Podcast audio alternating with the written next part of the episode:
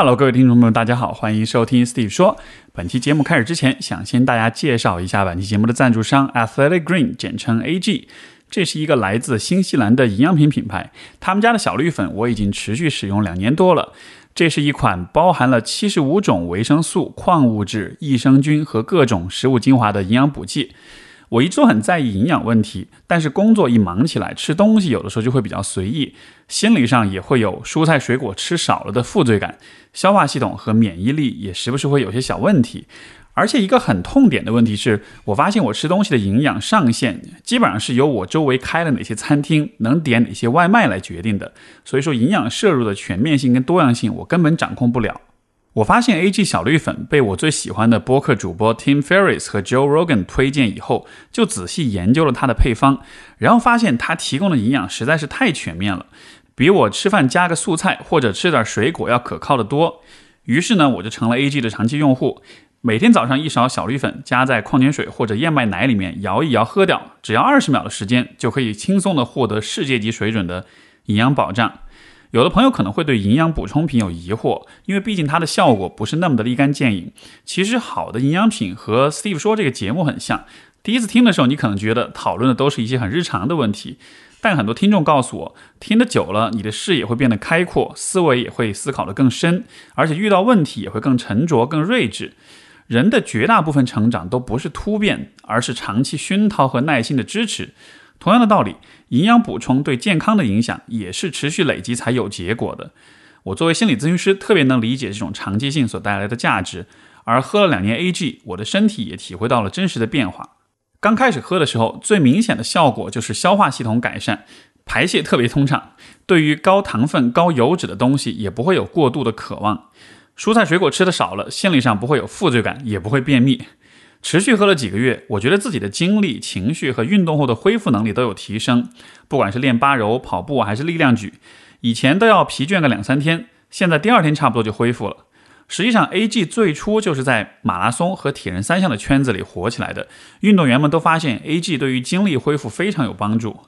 喝了一年之后，我明显注意到自己的免疫系统变强了。以往春秋季节换季的时候，我都必定会感冒、急性鼻炎或者是咽喉炎也会发作。但是过去两年里面，我一次病都没生，以至于家里的各种药都全放过期了。除此以外，还有很多收效不一定是肉眼可见的。但是作为一个看上去比实际年龄年轻很多的人，我真的非常受惠于长期运动和饮食均衡。我也希望你不要因为这些事情不够立竿见影而就认为它没有必要。我希望自己老了以后还可以保持健康活力，而 A G 小绿粉就是实现这种目标的重要工具。另外，A G 的价格也很合适，尤其是我订阅了一整年的分量之后，每天的成本不到十八块钱。对于很多上班族来说，工作辛苦的时候就想吃高热量、口味重的东西。沙拉虽然健康，但是呢口味真的很寡淡。有时候自己想做健康餐，或者想多吃水果，也会因为忙而没有办法坚持。这样的情况下，小绿粉就是非常省事又高效的替代方案。每天花一杯咖啡的价格，早上上班前冲一勺小绿粉，就可以彻底放心营养均衡的问题了。大家想购买的话，可以在微信小程序搜索 AG 服务，从现在开始到双十一都可以享受全网最低的全年订购计划，包括买十二个月送一个月的优惠，而且不用一次性付款，可以按月支付。另外，下单的时候备注我的英文名字 Steve，就是 S T E V E，还可以额外获赠两盒总价值三百多元的五天旅行装。如果你最近刚好在考虑怎么让自己吃的更营养、身体更健康一些，我非常推荐你试试看 A G 小绿粉。希望这样的推荐可以给你带去更多的健康和活力。接下来就进入到我们今天的节目，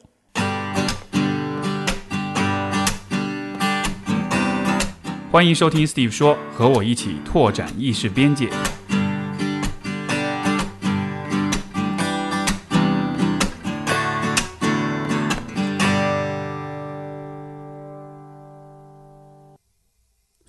Hello，各位听众朋友们，大家好，欢迎收听 Steve 说。我们本期的嘉宾是梁毅，他是一位非暴力沟通和亲密关系的教育工作者，也是播客超智游戏的主播。然后梁毅也是我们播客的老嘉宾、老朋友了，今天再次回到节目上来，欢迎梁毅。Hello，大家好，我是梁毅。呃，我们本期节目也有视频版，欢迎大家到 B 站和 YouTube 上观看我们的节目。啊，对对对对对，欢迎回来。这个，所以这个周末也是刚好在上海在做工作坊。是是是，就刚带完两场呃一场工作坊，然后就过来 Steve 这边跟 Steve 聊聊，见见老朋友。呃。今天你来之前也说到哈，就是你其实想跟我聊关于抑郁症这个问题。是，然后其实我也很开心你提出这个话题，因为我们在节目上其实没有很专门、很认真的去聊过这个问题。但是就我会很好奇的是，因为其实你主要做这个非暴力沟通跟亲密关系这方面的工作，对吧？对。但是是什么让你想到要聊抑郁症这个问题呢？就是你的动动机是什么呢？其实。我觉得我跟你有一点像，就是已经积累了很长的时间想聊这个话题。呃，因为我的蛮多的学员就是来，不管是学亲密关系还是学非暴力沟通的同学，呃，因为亲密关系跟非暴力沟通，它就是一个可以让你打开去说一些自己的事情的场域嘛，所以我就会了解到，陆陆续续的知道说，哎，原来有蛮多的学员他是有抑郁症的经历的。比我想象中要多，呃，而在这个同时呢，有蛮多的人在学完非暴力沟通或者是与人的关系方面的探索以后，他们会反馈给我，他们在自己抑郁症这个问题上所受到的一些帮助啊，或者是改善啊，这样子。所以前段时间呢，刚好就是国家在这个心理精神卫生健康日的时候，刚好就出了一个。关于抑郁症的类似于报告，或者说人民日报就有这样的一些报道，然后还引发挺多人的反响的，因为它那个数字的确有点有点害人哈，然后就越来越多的人就意识到说，哎，原来抑郁症并不是那么的罕见，它可能甚至是很多人日常的困扰，然后我们可以做些什么，所以也也也是个节点吧，就是看到说国家越来越重视，以及像中小学现在就开始说要有心理健康课。就意味着这个问题开始变得更可谈了，所以我就觉得，哎，是个契机，可以来谈一谈，说一说这样。而且不仅可能是，呃，不仅作为一个疾病的角度来去谈它，而是说，除了医生、病人这个角度，我们还能谈什么？因为今天我觉得我不是作为一个所谓叫有点像医生的角度。站在这里的，虽然，呃，播客这种请嘉宾这个形式很容易让我们想象说，哎呀，呃，Steve，然后面对一个专业的什么什么人，请来个专家，对对对对对，然后由他来去讲讲这块到底怎么回事儿，或者怎么怎么办之类的。可能今天我们的节目不一定会完全的是这样的一个 setting。对，而且说这个，你刚才说这点非常重要。我觉得我们也在节目开始之前，先是就是刚开始的时候做一个声明，就是我们今天的讨论不构成任何的诊断和这个 治疗的这种建议，是是只是一个讨论，这只是一个讨论。然后呃，如果你有共鸣，非常棒。然后如果你有不同的看法，也肯定会会有可能会是这样子。对，然后但是一开始的时候，其实我是想多咀嚼一下这个。关于医生病人这个关系的，因为我自己在想这个话题的时候，我诚惶诚恐，我就问我自己说，呃，为什么我会这么诚惶诚恐的担心自己有点像一个，或者是被认为像一个专家这样子在讲这个话题，这又有什么问题？后来我发现，就是说，当我们去说一个东西是个疾病的时候，它某种程度上来说是等于赋予了医生一个很大的责任。嗯，对，就是。让医生作为一个懂这件事的人，去承担了作为病人，就是双引号哈，病人就有这个困扰的人，也有这个感受的人的，你要接住他，就是而且你要对他负责啊，不管你是开个药还是给一个建议，那么病人其实是会把大部分的希望放在医生的身上的。这个问题是我我觉得可能是因为我们去看医生的时候，看一些生理性的疾病的时候，嗯，很多疾病其实是有一个所谓的病因的存在的。是的，比如说你得了糖尿病，那你就那就用胰岛素好了，对吧？你你得了感冒，你就吃感冒药、消炎药，就是它有一个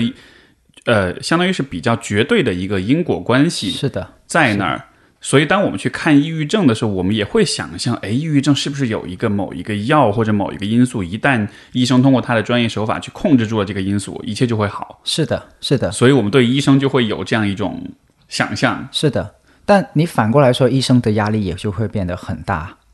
呃，就等于我承我要承担百分之百的期待跟责任，但是我们会知道，呃，心理疾病它不是这么绝对的，对，呃，而且抑郁症尤其是一个非我觉得非常非常复杂的一个现象。是是是，就是我我我来之前，我特地去问了很多我的学员，我甚至在社群里面去征集，然后我也很感谢，的确有十几个人就马上的把他们的经历详更详细的去告诉我，然后我发现每个人的背后的性格都不同，人生经历也不同，然后也不一定能找出来一个单一的病因，这个就让抑郁症变得更加的困难。就是的确，我们观察到有好多的人呃受苦，呃甚至连床都起不来。但是当我们去问说，那到底是什么怎么回事儿？找出那个你刚才说像糖尿病，就是一个某个呃就是那个叫什么胰岛素胰，岛素啊，对，找不出来，嗯，那那就会更加的困难跟困惑。是是你说这个问题，如果我们从抑郁症这个或者说心理疾病的诊断的历史上来说，呃，就是也这也算是一个科普，就是今天我们在讨论的所有的心理疾病的这种诊断，所有的这些标签。它的产生，就这最最早大概是在十呃十九世纪末的时候开始，对呃呃，那个时候最早是一个德国人，然后他最早出了一本书，就是来讨论说，当时的这些专家为了把这个呃所有的人们遇到的心理上的困扰做一个分类，所以他们当时的做法其实是，它是根据症状来把不同的病做成分类的，但是。你根据症状来划分的话，会有一个很重要的问题，就是实际上你是通过表象的东西是的，来描述一个疾病，是包括我们今天的心理疾病诊断，其实都是这样的。你一个打开 DSM，你打开 ICD，就是所有的这些权威的诊断手册，它凭什么去诊断抑郁呢？是因为你如果有以下这样这样这样的一些七大症状嘛，最基本的抑郁症的七大症状，你有这些症状的话，我就会给你下诊断。是但是问题就是，我之前看过一个研究，就是说，呃，因为就像你刚刚讲，每一个人抑郁的那个原因和表现是非常的不一样，是非常的复杂的。所以说，如果你要按照症状来诊断的话，那有些人可能是有这些症状，没有那些症状，但他依然是抑郁。所以我之前看一个研究，就是说，呃，能够满足这个呃心理疾病，就是首先 DSM 里面有五百多种标签，但是要能够满足它的诊断的那个可能性是有一万多种不同的那个症状的组合。对所以就所以就很有趣，就是我们今天说到抑郁症的时候，听上去好像这个标签会给我们一个很安全的一个很确定的东西，就是啊，它就是抑郁症。抑郁症就是像比如糖尿病一样，就是很清晰、很明确。但其实我们在说抑郁症的时候，其实我们在描述一个非常非常复杂的、因人而异的，而且它的原因可能有很多层面的这样一个问题。是的，是的，所以它面临一个我把它称之为病理学的困难。就你打个比方，就是说新冠会发烧，对，普通感冒也会发烧，没错，症状就是都是发烧，是那怎么判断到底是新冠不新冠？这个就有一个困难。嗯，所以这是一个层面。然后第二个层面，为什么我刚才会提说医生百分之百的责任，就是呃，其实哪怕是普通的疾病，当我去跟一些医生交流的时候，呃，他们也会跟我讲，就说我的治疗是一部分，但是家属是很重要的一部分，自己病人自己也是很重要的一部分。那对于心理疾病来说，就尤其也更更加有这个板块的存在。就比如说你抑郁症的患者，如果你在一个宽容你的家庭，或者说一个呃不不不要说太太理想化吧，就是至少认为抑郁症是个正常的心理疾病的家庭，跟你刚好在一个完全不接受抑郁症是什么鬼的这样的家庭，就认为啊不就不就是懒吗？不就是呃消极不努力吗的家庭，可能他的整个病情发展会完全不同。是的，没错，就是他所有的心理疾病其实是在生理上、在社会关系上、在心理上，它其实都是一个多层面的问题。是但是我们今天很多家庭、很多人看到抑郁症，想到抑郁症，就就像你说的，这是很常见的一个说法，就是你你就是懒，你就是心理脆弱，就它是非常归因到个体的主观意志的薄弱和甚至可能是道德的堕落的这种层面。是是是，所以当我们谈抑郁症的时候，其实不仅在谈一个人有没有病、有没有抑郁症这个问题，其实也是在谈他处在一个什么环境里面，他的他跟别人的互动的过程中，他受到的心理体验是什么？所以在这个意义上来讲，呃，除了医生以外，我们可以做的帮助跟辅助性的工作其实是非常多的。这个也是为什么我会观察到有些人反馈给我说非暴力沟通，呃，可能有一些辅助帮助的原因，比如说不评判等等的这些。待会儿我们可以再再再展开讲更多。这也是为什么我觉得可以有分享的一个原因。嗯，你今天这个，如果大家是在看视频版，就看得到我们俩穿的都是黑色。你你今天穿黑色有什么特别的？原因吗？只只是随机的，随机以及我不知道，但是我我我今天就是有一个让我蛮难过的事情嘛，就是我家附近的一家咖啡店要即将结束营业了啊，然后悼念一下是吗？有点刚好店主也是我听众了，所以你在听的话，就是我很我很难过，我想跟你说我很难过，然后因为你的咖啡店是。呃，也是我曾经接待很多来访者的租用的地方，一个一个，呃，曾经很安全的给到我，然后你的咖啡也很好喝，然后所以当我知道你们要结束营业的那一刻，其实我心里面是啊的的一声就。蛮难过的，但我不知道这个跟我穿黑色有没有关系啊？哎，这可能潜意识层面我就觉得，呃，是这样子。对，明白，明白。我今天其实就是穿黑色，我是有意而为之的，因为，因为，因为说到抑郁症的话，我觉得就好像是它，因为黑色代表绝望嘛，我觉得这个其实是跟抑郁是很相关的，有相关。对，对，对，对，对。所以我今儿故意穿黑色，其实我想，我觉得可能那个感觉也是说我，我因为我自己也会有抑郁的。在人生中的某些阶段是有很严重的这样的问题的，所以我觉得有点像是在 honor 我的这个，我们今天要聊这个话题了，然后我也用这样的颜色来像是在在在认可或者是在表达，就是说我也好，或者是任何人也好，就是在生活的某一个阶段，其实他就会遇到这样的问题。是是是，并且今年其实有一本书对我影响也蛮大，我在 Steve 的那个 newsletter 里面推荐过，就是韩炳哲的《倦怠社会》。然后《现代社会》这本书里面，其实他用一个，他是个哲学家嘛，然后他用一个哲学的角度去讲了他对于抑郁一个非常不一样的看法，就是他几乎是等于翻转了抑郁在我们现代社会里的含义跟结构，因为在我们现在的所谓疾病的这种导向下面，其实是把抑郁看作一个至少是个疾病吧，啊，嗯。是个不太好的事情来的啊。那可是韩炳哲有一个非常不一样的看法，就是他认为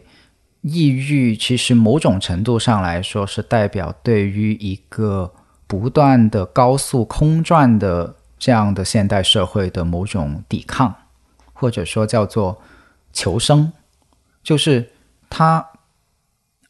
他会发现说，现代社会他把现代社会叫做绩效社会。就他说，以前的剥削是资本家对于劳动者的剥削，那还是需要一个强制力，或者是需要挥动鞭子去去去压榨的才会剥削。但现在的剥削就是后工业时代，现在的这个时代的剥削是自己剥削自己。就他说，你不用资本家挥舞的鞭子，你也会自己加班，因为有一个东西叫自我实现。哇，这个好戳人的这个这个观点啊！对，因为你突然间就发现，对啊，那我像一匹马的不断的往前奔跑的时候，我为的是什么呢？就是如果呃，现在社会给我们的一个结构叫做竞争，竞争就是我要做第一，我要做最好，我要出人头地，我要做更好的自己。可是，在结构上来说，赢的人又是极少数。就是在这个金字塔的竞赛模型里面，胜出的人永远只是极少数的人。那剩下的人怎么办？难道他每天都说啊，我我我不行，我不好，呃，但是又拼命的跑？所以他这本书叫《倦怠社会》嘛，他就说倦怠其实就成为了某种抵抗的策略。其实他会发现说，呃，像日本社会，他就已经观察到这种典型的倦怠的特征了，就是有一些人他，呃呃。所谓叫做不想结婚，不想也不想加班，就是过那种非常佛系到一定境界的那种，就是躺平呗。对，非常非常躺平的这种这种生活哦。但是你不能说他已经死了，他他就是很正常的在在活着，他只是没有那么的积极而已，没有那么的所谓上进而已。你说，你说，你说是一种反抗，我觉得会不会在某种意义上，我没读过那个书啊，但是我嗯听着这说法，我觉得有一点像是在有一点点美化这个现象的那种感觉，就好像是说这到底是反抗，还是说是一种一种像是习得性无助一样，就是我逼被逼到角落，我我无路可走的那种感觉。当然都可以有，就比如说有些人他会主动选择躺平，那也是一种有意识的反抗，但可能也有些人他是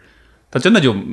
你因为你比如说你说到日本对吧？日本的自杀率这么高，那肯定是跟抑郁症有很大关系的。是是，所以我我觉得这是一种无奈，对就是在这个结构下的一种无奈，就是我没有办法一下子拆掉这个系统给我的压力，呃，但同时我又感受到了这个结构性的逼着我跑的压力的情况下，就像你说的，已经分不清楚是主动抵抗、呃反抗，还是说是习得性无助、没错，躺平、呃病态。我我我想，不管是哪一种状态，对于身处其中的人来说，都是就是 suffer 的，就是都是受苦的，这个是肯定的。所以，可能韩炳哲给我的启发跟价值是他指出了，呃，就是这里面有一些东西是在空转跟内耗的，就是这个空转跟内耗的部分，其实不见得那么的积极，至少我们不能很美化说，哦，这个东西就是呃。非常完美的自我实现就绝对是对的，就都挑战了我原来对于自我实现这个这么美好的说法的的一个想象。对，嗯，所以，嗯，某种程度上来说，就是抑郁，呃，如果一个社会更加允许缓慢。一个社会更加允许不要马上的成功，因为我真的接触到好多的年轻人，在大概二十多岁的时候，我自己也是年轻人，对，在在二十多岁的时候，就我也我也体会过这种想要很快的出人头地，想要很快的成功的这种心理压力。而这个心理压力，如果我又发现我够不着的话，我就会有很大的煎熬。那这种煎熬在在就心理就是这样的嘛，有各种可能的转向嘛。其中一个转向的方式不就是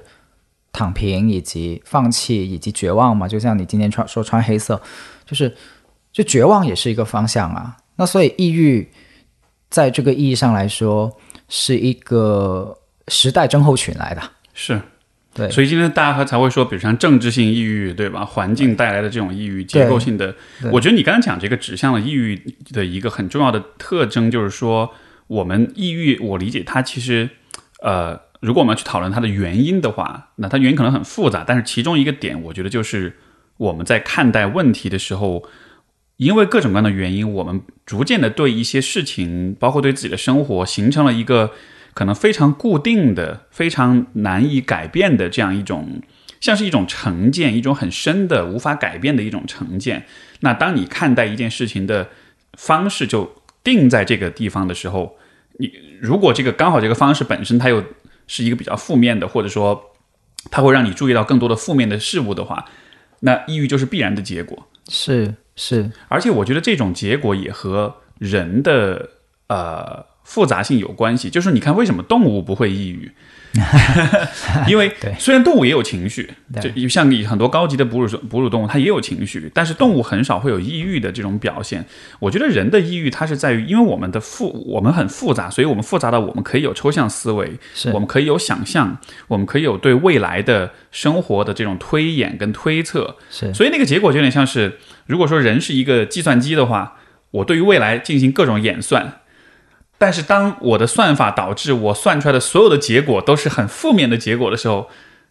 那再加上人又是有情绪的动物，如果你是如果你是个冷酷无情的 AI，你算出来你会说人类无论如何都会毁灭啊，OK，那他就只是会告诉你这样一个结果。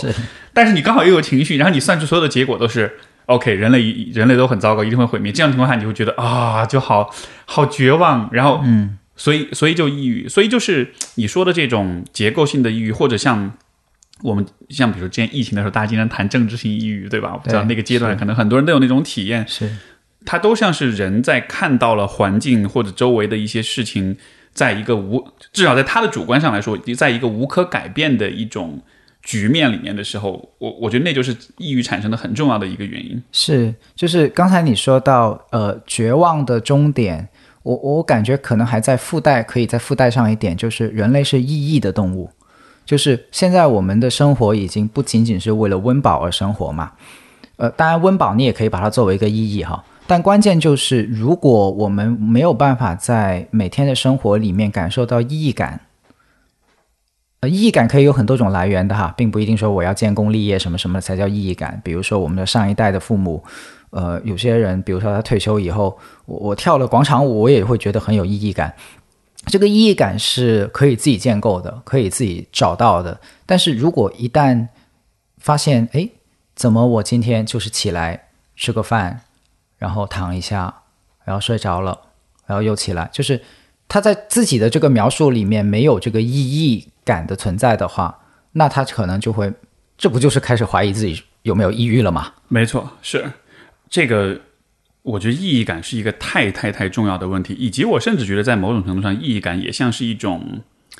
呃，至少在咨询当中，我会觉得它像是一种心理上的。一种抗抑郁的一种手段一样，就是能你能找到很强的抑郁呃意义感的时候，它是很能够去支撑你的。是呃，我觉得这抑郁感它之所以产生作用，恰恰是在于，因为如果说抑郁是你把事情都下了定论了，一切都绝望了，对，那什么东西是有意义感的呢？呃，就对于任何一个人来说，你想你就是你去想对你有意义感的事情，那个事情一定包含了一定程度的。发现跟探索跟创造，嗯，就是有意义的东西，一定不会是完全千篇一律跟重复的东西，嗯，它可能在一定程度上重复，但在重复和千篇一律当中，一定是有一些新的东西出来的，嗯，比如说，啊，最有意义感的事情，对于绝大多数人来说，其实就是帮助他人。嗯，对吧？那你看，比如说像我们做咨询、做课程，那也是日复一日的重复。是的，但是在这个重复当中，每一次又会绽放出一些新的东西，又会发现一些东西。哪怕有的时候是争吵、是冲突，但它依然是新的东西。是，哪怕是失望，对吧？没错，也是新的。是，所以哪怕是来访者脱落，但那也是新的。就是就是在这个过程中是有新的东西出来的。所以意义感就好像是我我猜想啊，就是人们对于意义感的追求，可能也是因为它像是一种天然的一种。抗抑郁的一个过程，就是你总能在一个事儿里面发现一些新的东西出来，然后它总能让你的原有的认知稍微被微小的做一些调整，做一些挪动。在这样一个情况之下，你就不会陷入一个说 “OK，我已经了解了一切，我已经判定了一切，所有的事情都永远一辈子都会这个样子了。”是，所以你你这个说法让我想起来一些，呃。因为我的学员也不仅包括抑郁的患者，抑郁症的患者，也包括抑郁症的家属。抑郁症的家属有时候会面对一种很两难的情况，就是一方面他觉得说是我我已经意识到了抑郁症患者不能催不能逼，呃，他需要有自己的节奏跟缓一缓。对。但因另一方面看着他真的那么消极的，以及沉沉进去了那个像你说的没有生气的绝望的循环那个漩涡里面的时候。他们又很想做点什么，就是就像你说的着急那种是吧？就他除了着急以外，还有一个点就是我刚你刚才那个那个话让我想起来，就是说他们的那个动机里面其实有很纯良的那个部分，很善良的那个部分，就是他意识到了这样子的生命，他可能是越来越缺乏生命力的。就像你说的，没有了创造，没有了意义，没有了呃呃绽放，没有了呃。更进一步的经历的时候，就像是这个人被抽被抽空了很多东西一样的，所以，呃，作为家属，他会很想就本能的就知道说，嗯，这个这个部分是越来越走向深渊的，然后与之相对应的那个部分是光明的，但是怎么样去传递跟怎么样去就不能。又不能不管，这样子就会有很强烈的这种两难的感觉。没错，但是就在这样一个压力和这种带着善意的压力和期待之下，你知道，很多时候家属反而就会成为维系抑郁的一个很重要的因素。是，就好像就是很多人抑郁，恰恰就是因为。他日复一日的遭受着来自家人的那种有意或无意的那种压力，就是啊，你要好起来。是的，是的，是的，是的。所以作为家属，就其实也很难，因为他自己可能备受煎熬，对吧？看着自己的伴侣也好，孩子或者是父母，就是不断的陷入一个越来越深的深渊。但另一方面，就你你你自觉或不自觉的那种那种焦虑跟期待，他也会变成抑郁症。患者他或者说抑郁的人，他心目中的另外一种压力就是哦，这个人他永远都会对我的抑郁是不满意的，是不开心的，他是永远都希望我朝着一个固定的方向去走的。而且最要命的事情是，他是没有办法装出来的。对，没错。就是我我记得有一个很经典的案例，就是那个咨询师已经帮那个人，呃，就是患者，呃，很长的时间了，然后他觉得已经到差不多可以的时候了，结果在在现场那个家长说了一句：“嗯，他看书都是装的。”然后 就哇，这这前功尽弃的那个感觉，对，就就就就很崩溃。对，所以我的意思是说，嗯。对于如果真的是不管是家长还是家属，呃，如果要做到那个支持，其实内心的那个转化是很大的，或者是很重要的。那这种转化甚至是没有办法装出来的，就类似于啊，我最近这段时间就不要刺激他了，对，呃，说说说说好话吧，啊，就这种程度的支持可能还不足够，因为言片言之语之间，人是我经常说，人是很强大的理解动物。他甚至能从你一个表情、一个神态里面就察觉出来你完全相反的另一个内心的，没错，立场跟态度。人有的时候就是这个，真的像是一个诅咒啊！就是我们其实太过灵敏了，有的时候啊，很灵敏。你可以从很多，甚至是比如说你走路的速度、你的脚步的轻重啊，因为你说到这个，我会想起就是呃呃，我小时候的一个记忆，就是我每天我父母回家的时候。他们上楼的那个声音，我在家里能听见。我通过他们上楼的声音的那个那个脚步的速度跟轻重，我大概就能判断他们今天的情绪状态如何。哦，那真是太灵敏了。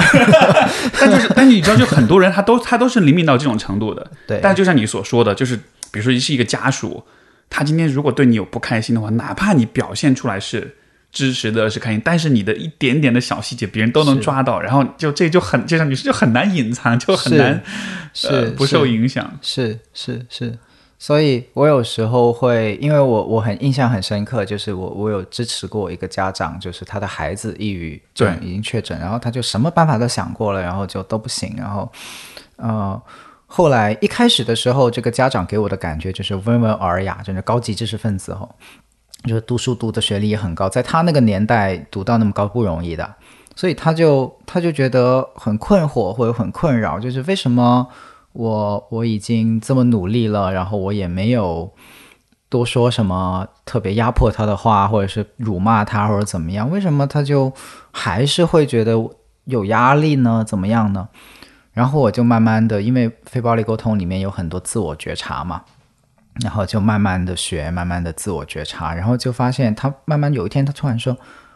哦，我才明白过来，原来我内心是有很多想法的。虽然我没有说出来，虽然我没有说出来，但是就他对他孩子抑郁这件事情，他说虽然我没有说出来，但是原来我内心是压了很多很多这些想法的。比如什么想法？就类似于他这样下去不行的。”啊，OK，就其实还是有很多评判那是的，是的，是的，有很多评判的。就他后来发现说，这些评判他会会透过各种各样的扭曲的形式，或者说叫做说潜移默化的形式去传递到，对，传递到对方也 get 到这样子，所以他就慢慢知道说，哦，为什么他会觉得有压力？然后因为我说是啊，因为每次看你来上课的时候，那个眉头就是皱起来的。就是就是就是很辛苦，就是我我不带任何评判的说，就是这个妈妈好辛苦。没错，可能也许如果他比如说他认为他是个是知识分子，是很聪明的人，可能这样情况下他的孩子抑郁对他来说也像是某种。否定，对，就是你这么聪明一个人，你小孩都抑郁了，对，他自己的那种可能自我价值感或者是自尊，自尊自我认可，对，会很受挑战，就是没错。但是其实不一定是家长的关系，因为现在我们对抑郁的研究，我也我也观察了一些案例，就是不不定论的，就是也也有这个常年家暴的，也没有抑郁的。但也有是很细腻的在照顾孩子，但是孩子也抑郁的，就是家长不是一个那么绝对的变量。没错，嗯，这个我觉得是真的是抑郁症特别难的一个问题，就是它的产生的可能性有太多太多了。有可能是因为学校里面被霸凌，有可能在家里被家暴，对，有可能是这个来自父母的吞噬性的爱，有可能是政治性的抑郁体系。行来自行业、来自工作压力的，而且也有可能是生理层面的是的，造造成的，像产后抑郁这样的问题。是的就他的那个原因太多太多了。所以当我们说抑郁的时候，听上去是在说同一个事儿，但其实每个人的状况都好不一样。是哎，那就你刚才我我倒想问一点，你因为你也讲到，比如说你跟不同的有抑郁有抑郁症的这个或者有抑郁的朋友就是聊过，嗯，你有没有问过，就是他们心目中认为，当他在抑郁的时候，家人或者身边的人怎么对待他是最有利于他，是最有帮助的？什么样的姿态是最好的？嗯，就是如果不是传递那种期待或者是压力的话，包括我不知道，也许你如果是你自己抑郁的话，你觉得你身边人怎样对你会是？你觉得是比较你问了个非常非常好的问题，你问了个非常非常好的问题，因为呃，比如如果说身边的人什么都不说，什么也不做的话，那也未必见得是自由的空气，那可能是一种类似于被遗忘、被忽略、对，被抛弃这种这种想法，可能也会冒出来。或者说什么也不说，也像是一种沉呃叫做什么，就是一种沉默的一种评判。就我故意什么话都不说，就也有可能嘛，在有些家庭会有这样的嗯表达。可能我见过比较良性的情况是，呃，充分的、坦诚的沟通。就所谓充分的坦诚沟通，当然是建立在不评判的基础上的。就比如类似于说，呃，跟父母一起去在去见医生，然后医生也会跟他们讲说，嗯，这个这个病可能原因非常多，然后你们不需要一定往自己的身上去归因，然后到了什么程度是需要药物帮助的，然后到了什么是 程度是可以不用药物帮助，就纯粹心理疏导的，然后平时日常。呃，你们可以相互的交流的方式是什么？就比如说把感受说出来，呃，比如说我现在很低落，今天可能真的真的很低落。那听的人呢，也不用有压力说，哦，他低落，我一定现在要帮他做点什么。他就是像围在一个火炉边的去去陪伴他的那个样子，这样子去，可能这个是我自己的期待哈。就是如果我抑郁的话，嗯，我会特别期待说我能够有我的至亲在旁边，告诉他，呃，我的感受，以及呃，他可能会有一些安慰，但是那个安慰不是着急到说。呃，现在我们就做点什么让他变好吧 的那个对对对，很多时候安慰慰当中是带着啊，隐含着期待是隐的。含着期待的，他可能会没有这个期待，就不带这个期待的去去给这个安慰。对啊我不知道为什么人们在安慰别人的时候，他总是会用“不要”这个字这个词，你不要生气了，你不要哭了，你不要抑郁了，你不要不开心了，就就是那个“不要”，听上去很温柔，但它其实带着像是一种祈使句的命令一样。是是是，因为其实我们有时候，我猜哈，是因为我们自己不太接受一个低落的状态，所以那个不要其实是既是说给对方听，也是说给自己听。没错，而不要里面其实，呃，坦白讲，我不觉得“不要”这个字是安慰。你你你你很难用一个“不要”打头的东西去安慰任何一个人的，其实，嗯，就他的意图或者你说话说这话的语气，可能确实是让人觉得你是在试图在安慰，但就是这个你、嗯你至少在字面意思上，这个话真的不是很有对帮助。这真的不是安慰。对，是是可能相反，与之相反的另一种语言打头的，可能更接近于安慰，就类似于呃可以，就可以打头的，对，嗯，可以哭，呃，可以低落，可以有一段时间，呃，可以慢慢来。就你会发现，用“可以”开头的，可能我觉得会更接近安慰。至少 至少不会制造额外的新的压力。是是是，然后还有一个很有趣的，就是在呃非暴力沟通里面，我们有一个说法，也是马歇尔的说法，叫做 “enjoy your pain”。这个说法一开始会引起很多很大的误会，就说啊，他享受你的痛苦，对，别人都在苦了，然后你竟然在享受，怎么回事儿？他说的那个 enjoy your pain，享受痛苦的意思，就是刚才有点接近刚才说的那个，不要强制的说要否定对方的有这样的情绪出来，或者是呃一定要改变他，而是说哦，你你。把把这个东西分享给我，然后我也是个人类，你也是个人类，我现在就坐在这里，我们一起去感受你生命的脉搏，就大概是这个意思，意义上的对 enjoy your pain。就好像这都是生活、生命体验的一部分。，对对，这就是生命长河的一部分。没错，就不要只是因为这一个部分刚好符合抑郁症或者抑郁这个标签，你就认为它是一个不应该有的部分。对，这就好像是你考试考了一百分，如果我们把这件事定义为是一种疾病的话，就其实是同一个道理。是是，哎，你刚才说这个其实还蛮符合，就因为刚我不是问你说就是家人怎么回应嘛，然后其实我想到也是一样的事情，就是如果别人就能跟你讲说啊没关系可以有，你就抑郁吧，甚至你就你今儿什么都不想做，那就那就待着呗。然后甚至说我也跟你一块儿，呃，就是在时间允许的情况下，我也一块儿待着，咱俩就一块儿在床上躺一天。但我不知道哈，就是我我没有自己实践过这种方式，但就好像是有一个一种完全三百六十呃一百八十度的反过来的姿态。我在想，是不是其实会反而是比较好的一种方式？就是我不期待你好起来，我反而是觉得咱们今天就认认真真的、专注的沉浸在这个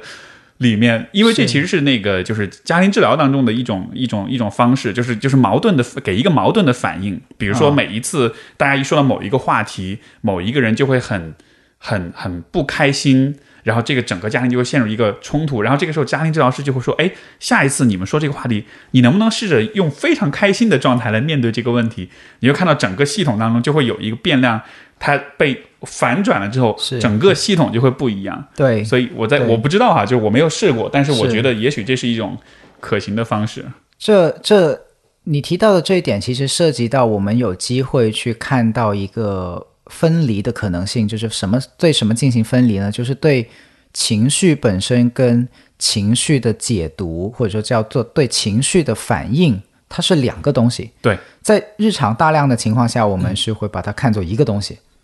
啊，你想一下，有的人说我有情绪，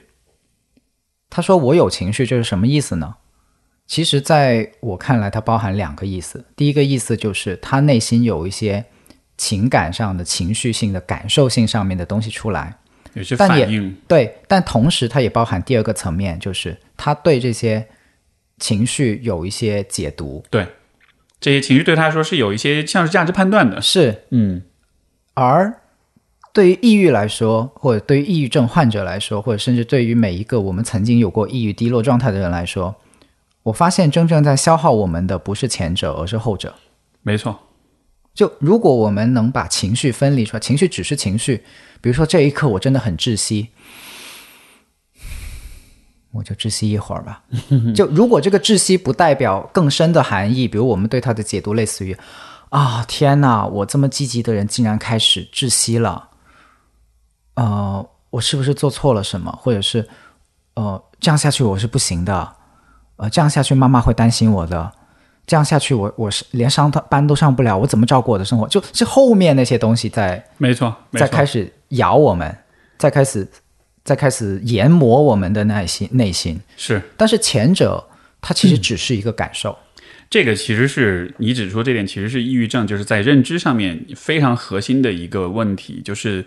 呃，当一个人抑郁的时候，或者容易抑郁的人，他会做两件事情，一件事情就是他会把很多的注意力都放在负面的。信息上面还有一点就是你说的这个，就是对于那些模棱两可的状况，他通常会用负面的方式去解读。所以，比如说有的时候你会有个情绪，有可能这个情绪的来源其实跟你的行为选择一点关系都没有。比如说你早上起来你没吃东西，你饿，然后这会导致你情绪低落。对，但是有了这个情绪低落之后，如果这时候你对自己的情绪有一个评判啊，我我我今天早上又是一起来，我又是低落，我这一天又要进入到这样一个状态里了。我好讨厌自己这个样子，我好讨厌我自己的生活。然后你后面就会有一系列的，是就是不断越来越负面的解读，是结果就是整个陷入一个很负面的循环里面。是是，所以后面的那些消耗其实是从这个解读开始的，没错，而不是这个情绪本身。是，所以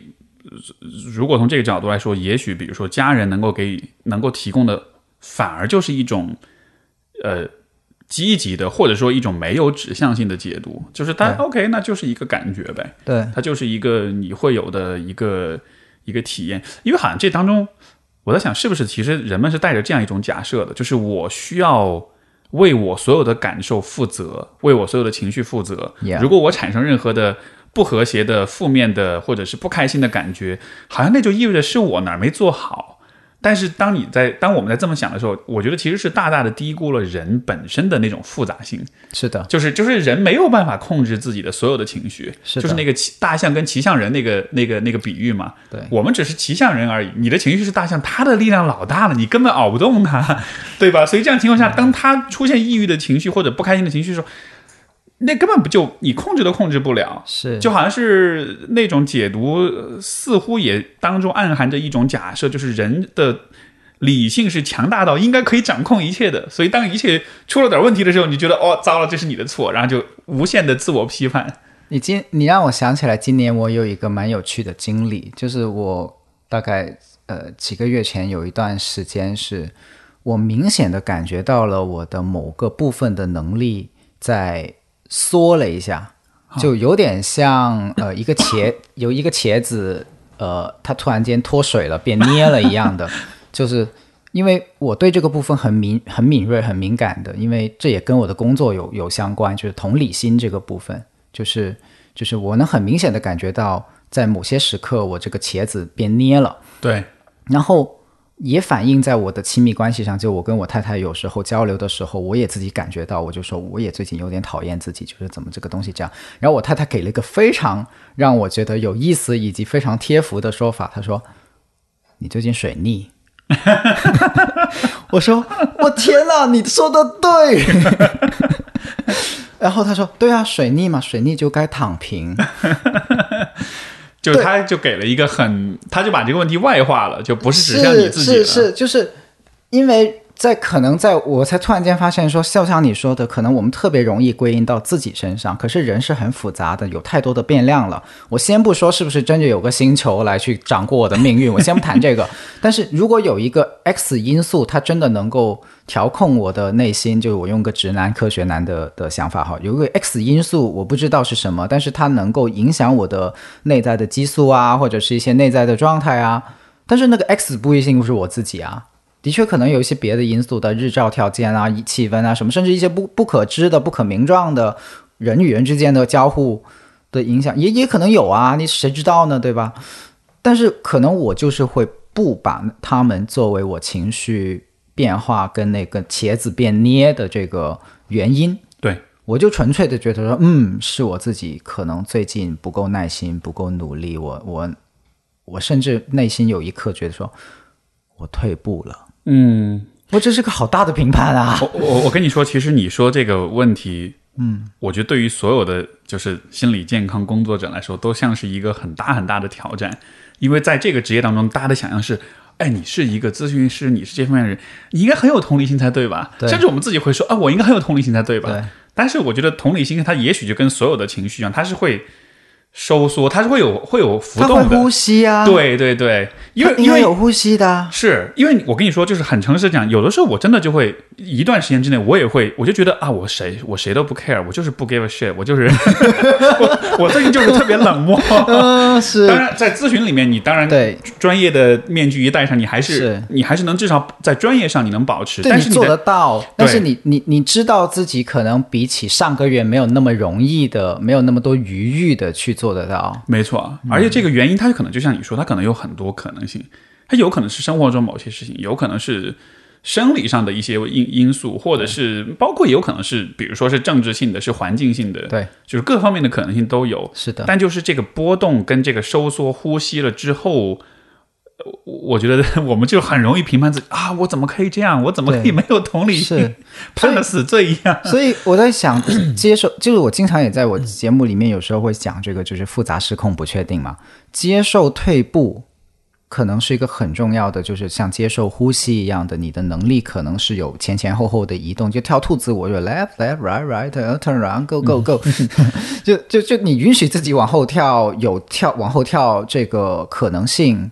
可能会会接纳自己多很多。没错，这个我觉得就是需要一个人对自己的了解是足够全面的，就好像是说你我我大概知道，因为因为我在呃像睡眠的问题上，其实我以前一直都是很大一个困扰。就我可能大概十年前的时候，那个时候我经常晚上就会睡不着觉，嗯，然后你知道人睡不着觉就会很焦虑，其实很多抑郁的人他也是这样一个同样的困扰，对吧？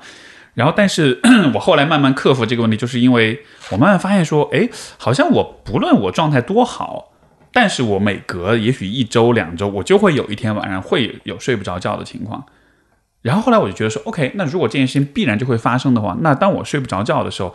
那就那就 OK 吧，那就睡不着呗。然后就让这个状况存在呗。所以所以到了今天，就是我还是其实昨天晚上我就很晚很晚才睡，因为就是那种状态就很奇怪，就也是累，但是不想睡。是然后，但是你也做不了什么其他的事儿，你躺下之后，你脑子里也很混乱，也没有睡意。是，然后，但是就你就让这个状况发生好了，你不对它做评判，对，这样子的话，你第二天早上起来，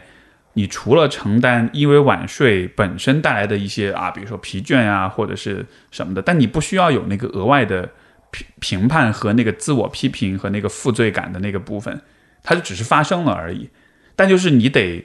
先对自己像是做出很长期的那种自我观察，甚至可能是数据的记录，然后你才能总结出哦，原来我有这样一个规律，原来我每到了一个什么什么情况下，我就会发生什么什么事儿。是的。这又让我想起来一个比喻，就是如果教育是让一条鱼去爬树的话，那么这条鱼会觉得自己就是个废柴，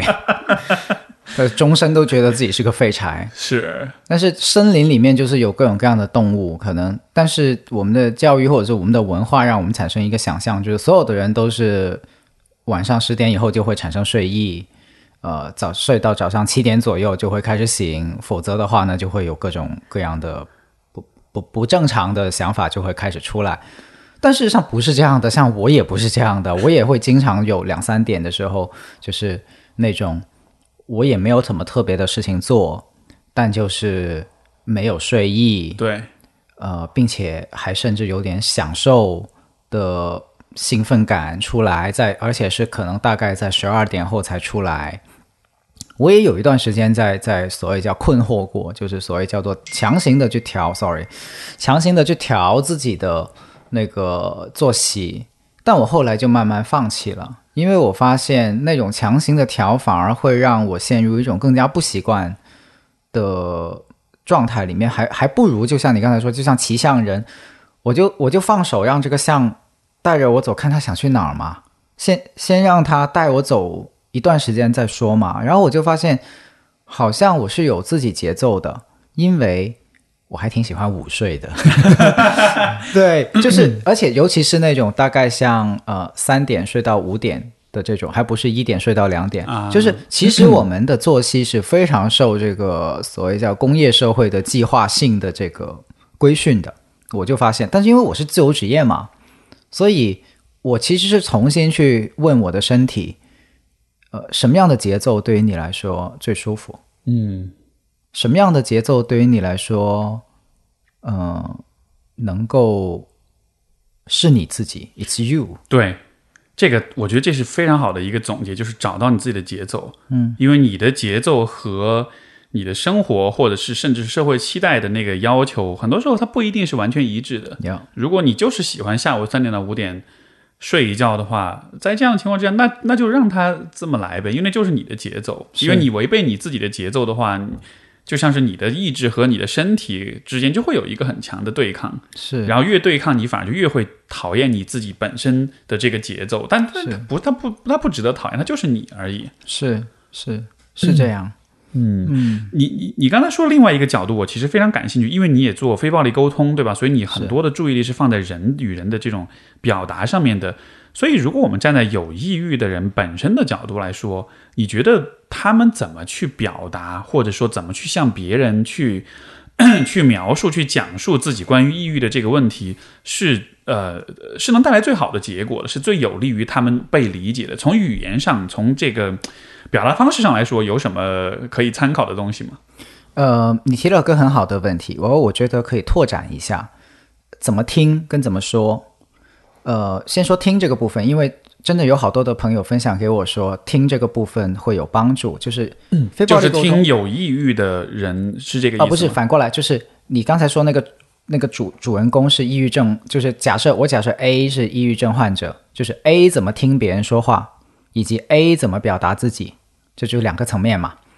听这个部分其实能做的事情是蛮多的，因为在非暴力沟通里面，我们会有一个动作叫做戴上长颈鹿的耳朵，这个戴上长颈鹿耳朵以后呢，你就会从原来可能听到的是别人的评判跟指责，变成是对方不管说什么，你都知道说，嗯，这只是他可能有一些需要，哪怕他那个表达是很扭曲的。为为什么是长颈鹿的耳朵呃，因为在非暴力沟通里面有一个代表性的动物叫长颈鹿，？OK，然后长颈鹿代表的就是你从感受跟需要的角度去理解人的行为跟语言，大概是这么个简单的定义。它、呃、为什么选长颈鹿？是因为长颈鹿有一个大心脏。啊 OK 对，它是它是陆地上从身体比例上来说那个心脏最大的动物。啊，对，所以长它颈毕竟啊，它脑子离身体那么远，对它它脖子很长嘛，所以它的心脏要供应血液，要供啊应，就像一个泵要泵到那么高的消防一样的要泵上去，所以呃，他的那个心脏的体积其实解剖学上来说是非常非常大的。啊，对，大心脏。然后这个大心脏与之相对应的就是现在我们所所谓 所谓叫做玻璃心嘛。那我是这么理解大心脏跟玻璃心的区别，就在听别人的的说话的时候，就是呃，比如对方说：“我靠，你真的好懒啊。”那如果我们听到的是一个评判。那么我们听到的是，哦，他在认为我很懒，甚至你自己都内化了，take in 了，就觉得说，嗯，是的，他说的对，我真的不不积极，呃，太懒惰了。这个就是听成了评判。那长颈鹿的大心脏就会用另一种听法，就是，哦，他说我懒，跟他的生活有什么关系呢？嗯，可能是他是我的朋友，他有点担心我的生活。呃，他自己也想自己的生活里面多一点积极的元素，这个是他的需要，他是基于这些需要，所以说这句话。虽然这个话说的很难听，但是这是他的需要，我不一定需要为他的需要去负责。然后很多的人就说，当他用了这个长颈鹿的耳朵以后，他的负担轻很多了，对就是别人对他的这些评判跟指责，他能够就像穿了一件防弹衣一样的，以前可能是被 打得满身都是洞，现在他就会觉得说，哦，OK，这个是是是你反弹回去了，对，就反弹回去了，或者说就就 还还回给对方自身了，就舒服很多很多，是。因为不用 take in 了嘛。嗯。嗯，所以这个非常有用，因为比如说像亲人，很多时候忍不住的一些话语，他也会知道哦，那这这这个只是妈妈焦虑的情况下的一个表达，这个只是爸爸着急又无奈的时候的情况下的一个表达没错。啊、哎，你说这个，我觉得特别有共鸣。虽然我没有用长颈鹿耳朵这个比喻去去描述它，但是我觉得这是人们经常会有的一个现象，就是我们在听到别人说一个话的时候，可能对于很多人来说，他的第一反应就是就是就是先默认这个话是成立的，啊，然后再字面意思去思考它到它的对错。是的，但是你如果这么做的话，因为那个逻辑是指向你的，对你为什么这么懒惰？对 但是我们很多时候不去思考这个话，他说话这个他的动机是什么，是他背后的这个原因是什么？就好像是表象的语言和背后动机，很多时候其实是是两个不同的事情。是，但是我们很没有办法，如果你没法做这个区分的话，那每一句话都是就像你说的，你你没有防弹衣，每一个子弹打过来，你都主动去接它那种感觉。是的，但实际上你会发现，有的时候那个子弹根本就不是朝你来的，它是在打别的东西。是的。所以你不要过去拦它，你不要过去去挡枪那样子的。而且我观察到一个现象，呃，特别有趣，或者说特别悲剧，就是有一些父母他自己说这些话的时候，他不会对这个评判或者说对这个断言，其实他是一句断言来的嘛，对，对这句断言去进行负责，他会用一个这句话就像是这个世界的真理一样的的的感觉给你说出来。问题在于。孩子小时候的时候，他没有那么强的判断力，他也没有那么强的边界，所以呢，他就会自然的吸收进去了。是所以我我的很多的学员或者说有些来访者，我会发现他对于别人说的一些话，他会完全的就很容易 take in 进去了，然后他会说为什么他要这样说？没错，为什么为什么他一定要说那些话？然后我我就说。嗯，你试着在对方说这句话的前面给他补上一个他认为，你就会发现这个听起来很不一样了。就嗯他认为你很懒，他认为不去考公务员的人就没有出息，他认为女生就应该在三十岁前结婚才是能够获得幸福的。嗯，这句话听起来就完全不一样了。所以这个里面有一个什么问题呢？就是可能我们的长辈或者说某些长辈在养育孩子的过程中，他没有注意区分开自己的观点跟客观世界的现实嗯这两个东西，就是他没有在很多话前面加一句说类似于啊，这只是我的意见了，或者啊，我认为，这是我认为这样。我觉得如果一个长辈他能能到这种层面的表达的话，他可能也不会说出前面那些，就是也的确就是他是哈。对，就是他可能如果他真的以自我意识清晰到这种程度的话，他可能也知道我就是你你要比如说你要发泄情绪你就发泄情绪，对。你不需要用你的评判和攻击去发泄情绪，对，而你说这一点，我觉得也指向一个很重要的问题，就是就是每个人的长大的过程其实都是非常非常难的。所以在这个过程中，如果尤其是在青少年时期，呃，包括可能现在会大家这个心智发育会更晚一点啊。所以说，如果你比如你在甚至在二十出头的时候，如果你有抑郁的状况的话，我觉得这几乎是一种必然，因为就你看我们在小的时候，我们没有办法去区分父母给我们的语言那些表达，它字面意思和背后的动机，我没法区分这个。我听到什么就是什么。如果刚好你运气不好，你的爸妈刚好是那种负能量比较强、比较爱批评人、比较评判，或者是他自己的这个自我觉察没有很强，他的情绪调节能力没有很强，那你就会一直受这些东西啊，你就会一直呃，就是就是挡枪嘛，挡子弹嘛。对你挡了一辈子子弹，如果你一直都没有意识到说，你其实可以从这个这个火力线上面移开，其实你不用接这些子弹的话，你就会一直站站在那儿去挨子弹，你一直挨一直挨，挨到后面你就会抑郁，因为你承受太多，是的其实你并不需要去承受的东西了。是的，所以就好像是从这个意义上来说，我就会觉得我们在年轻的时候某一个阶段，如果你有很抑郁、很糟糕那种状况，我觉得几乎是不可避免的。就是这就像是人在发展过程中一个你的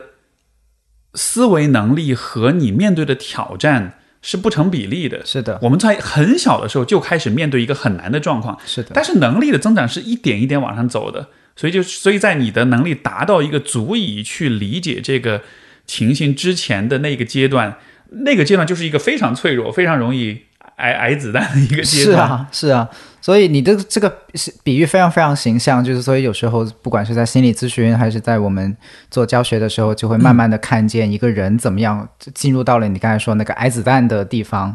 那很多时候我们给的也也不叫建议，就是让他自己看见说，其呃其实你是可以站旁边一点点。等那个子弹自己飞过去就好了。就虽然你没有办法停止那个机关枪枪扫射，但是你可以有点办法去不不不挨那个子弹的，并且你现在长大了，肯定以前你是脚还定在那儿，因为你这个家庭你走不了，空间走不了。但是现在你长大了，你有一点点能力可以挪动你的双腿，然后就可以离开那个挨子弹的位置。对，所以很多很多的时候的那个过程就是这样的，让他知道说你可以做到。所以刚才这个是我说的听的这个部分。没错，然后这个听的部分既包含怎么样去翻译、转化对方的这些评判性的语言，也包含怎么样可以不去 take in，就是对，呃，尤其是我见过更深的一种一种伤伤害或者说消耗，就是它内化了，变成这些语言还不仅是对方对他说，而且是自己对自己说，就都不用对方开口，就自己对自己来一遍这些所有的语言，这就这就是很可怕的一些消耗。所以怎么听这个是一方面，然后怎么表达呢？呃，我在想，呃，所谓叫非暴力沟通的语言里面有一个叫做表达需要，就是呃告诉对方自己有什么样的需要，并且用合适的方式去满足，那么对方就更有可能的知道怎么配合你。就比如说，嗯，现在我很有需要跟你聊一聊，是因为我很难过，但是你也别太有负担，因为我可能只需要你听就行了，待会儿你不需要给我建议的。嗯，就类似于这样很清晰的一些，呃，把自己的需要以及具体满足需要的做法给说出来，可能会更加能够得到。因为有的时候你会区分能够做到的人跟不能够做到的人。当你提建议的时候，其实你就知道，哦，这个这个话可能我的朋友是做得到的，但是我的父母可能是做不到的。嗯，那你也自然的会导向行为，就是不把错误的期待放在父母身上，或者是一些更难的人的身上，这样子。当然，并不是说父母一定做不到哈，呃或者说朋友就一定做得到，也有反过来的，就父母反倒做得到，朋友反而做不到。嗯，可能怎么说这个问题上，这种不带敌意的过程会，就是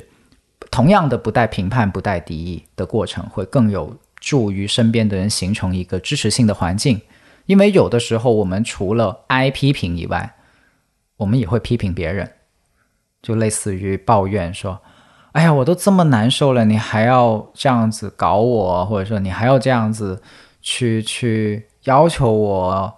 就用这种类似于抱怨的方式去跟身边的环境去表达、去互动，那么我们当然就更有可能得到负面的反馈了，或者说反击，甚至是受到反击，这样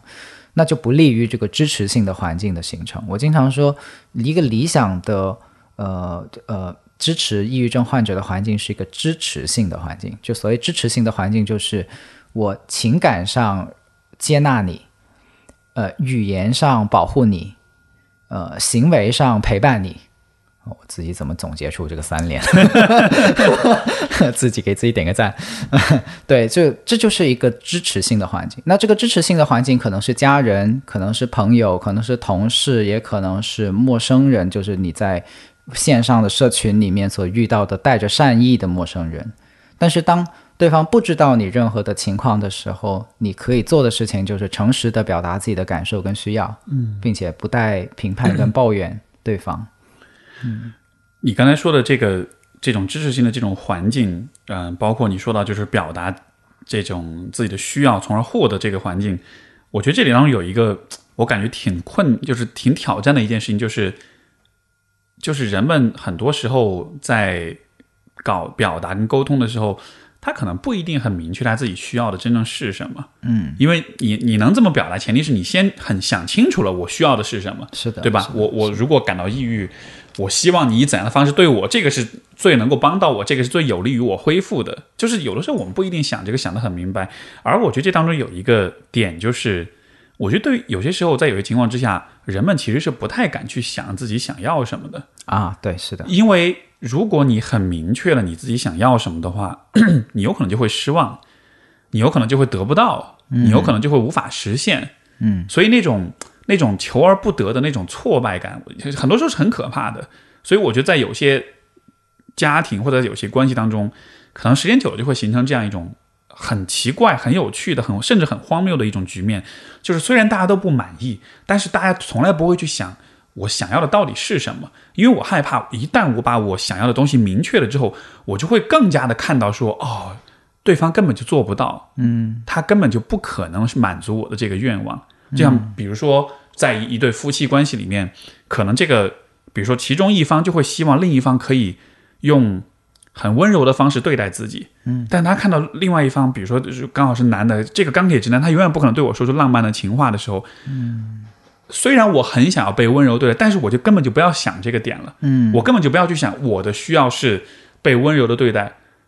那当你不去想你想要什么的时候，你就只能把注意力放在你不想要什么上面。那当每一次你的钢铁直男的老公用很很很粗糙的话对待你的时候，你会各种抱怨、各种发脾气、各种攻击、讥讽或者什么。但是就 这就会形成一个很有趣的局面，就是你一直在抱怨，你一直不开心。但是作为那个你的伴侣，他其实永远没法知道你想要的到底是什么，你自己也不知道，大家就都处在一个迷雾当中了。这是个可怕的压抑，对，因为你不会，恰恰是你不会因为不去讨论它跟不去想它那个东西就不存在的。是，恰而且是你不去讨论它，反而会让你们两个都永远不可能得到它。是的，这就像是有一个必然代价，就是你得先承受一点儿。有可能求而不得的挫败感是，但是你这种，但是你愿意承担这个代价，你才有可能明确你真的想要什么，然后你才至少有一定的概率去让对方知道你想要的是什么。当然，最后他能不能实现那是另外一回事儿，但是至少这样子才是有有一点点希望的。我在想你刚才提的那个点。我很少去从这个角度这么思考，并不是因为这个现象不存在，恰恰是因为这个现象太普遍了，而是因为在我的世界里面，这个问题已经被解决了。原因是我 我们会很有意识的去区分需要跟策略，就是比如说你刚才说的，说一句很温柔的话，我们把它叫我会把它叫做策略，就是满足你的需要的策略，而策略有的时候一个人自己。期待起来很舒服，但是可能这个策略对于对方来说有困难。而一个东西能够发生，或者说一个一个东西能够实现，它肯定是因为两个人的需要都在这个地方得到满足，或者说至少没有太大的障碍。所以沟通的过程或者说互动的过程，其实包含这样的一个可能性，就是像你说的，对方可能会 say no 的，对方可能会说做不到的。但是这个做不到，呃，并不意味着他不愿意去满足你的需要，只是意味着这个策略可能对他来说不太行，有困难，跟他自己的需要冲突。所以，当我们如果有一个意识是说，哦，我的这个方法只是我的方法，就单边主义的，我的我的需要的方法，没准儿对于他来说这个方法是很困难的，或者是有行不通的，但不不见得他不能换一个方法的情况下，嗯就能走得通。对所以商量跟沟通的过程，其实就变成这样的一个过程，就是，呃，我觉得这个方法行，你你觉得怎么样？那对方说，哦，我觉得这个方法不太行，呃，但是我透过你说的这个方法呢，好像 get 到了你想要什么，就是想要温柔。那 我能不能想着想一些，呃，我自己虽然是个直男，但是能理解的这种温柔啊，比如说怎么怎么样，你觉得怎么怎么样啊？就这个互动就会开始流动起来。是，就你相当于是用你的逻辑，相当于是去把你想要的东西去做一个拆解。嗯，你因为很多时候人们在描述自己想要的时候，他其实描述的还是策略，对，就是我通过哪一个路径去满足这个需要。是的，但如果看到这个需要本身的话，你可能会发现，要满足这个需要是有很多不同的路径的。是啊，通过送礼物也可以让你感到温柔，通过说情话，对。通过写情书，对，通过理科生的浪漫，通过卧室里做的事情，也可以让你感到温柔，这都有可能。啊所以这样子其实就相当于是你的这个满足的概率其实会更大。是的，而且这个可能性就打开了。以前可能你觉得哦，只有那个方法是可以满足你的，但是可能你们讨论了以后发现说，哦，原来路是很多的，原来选择有很多很多的，不只有你现在执念的那个选择。嗯嗯，是这个是个非常好的方式。我觉得，我觉得能够把自己的想要的东西表达出来，尤其我觉得对于有抑郁的，就不一定抑郁症也好，或者抑郁倾向的人也好，我觉得让他们能够表达出自己想要的东西，这是一个我觉得非常非常关键的一个一个点，因为你在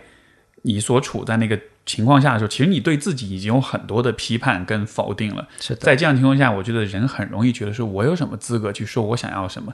但是在一一开始你抑郁，恰恰就是因为你想要的东西得不到，没有办法得到满足。对，我有一个很尊敬的老师，他同时是个心理咨询师跟呃非暴力沟通的培训师，他是个韩国的老奶奶，已经很资深很资深了。他在他大概五十多岁的时候，他的弟弟因为抑郁症自杀了，所以他就走上了这个寻找抑郁症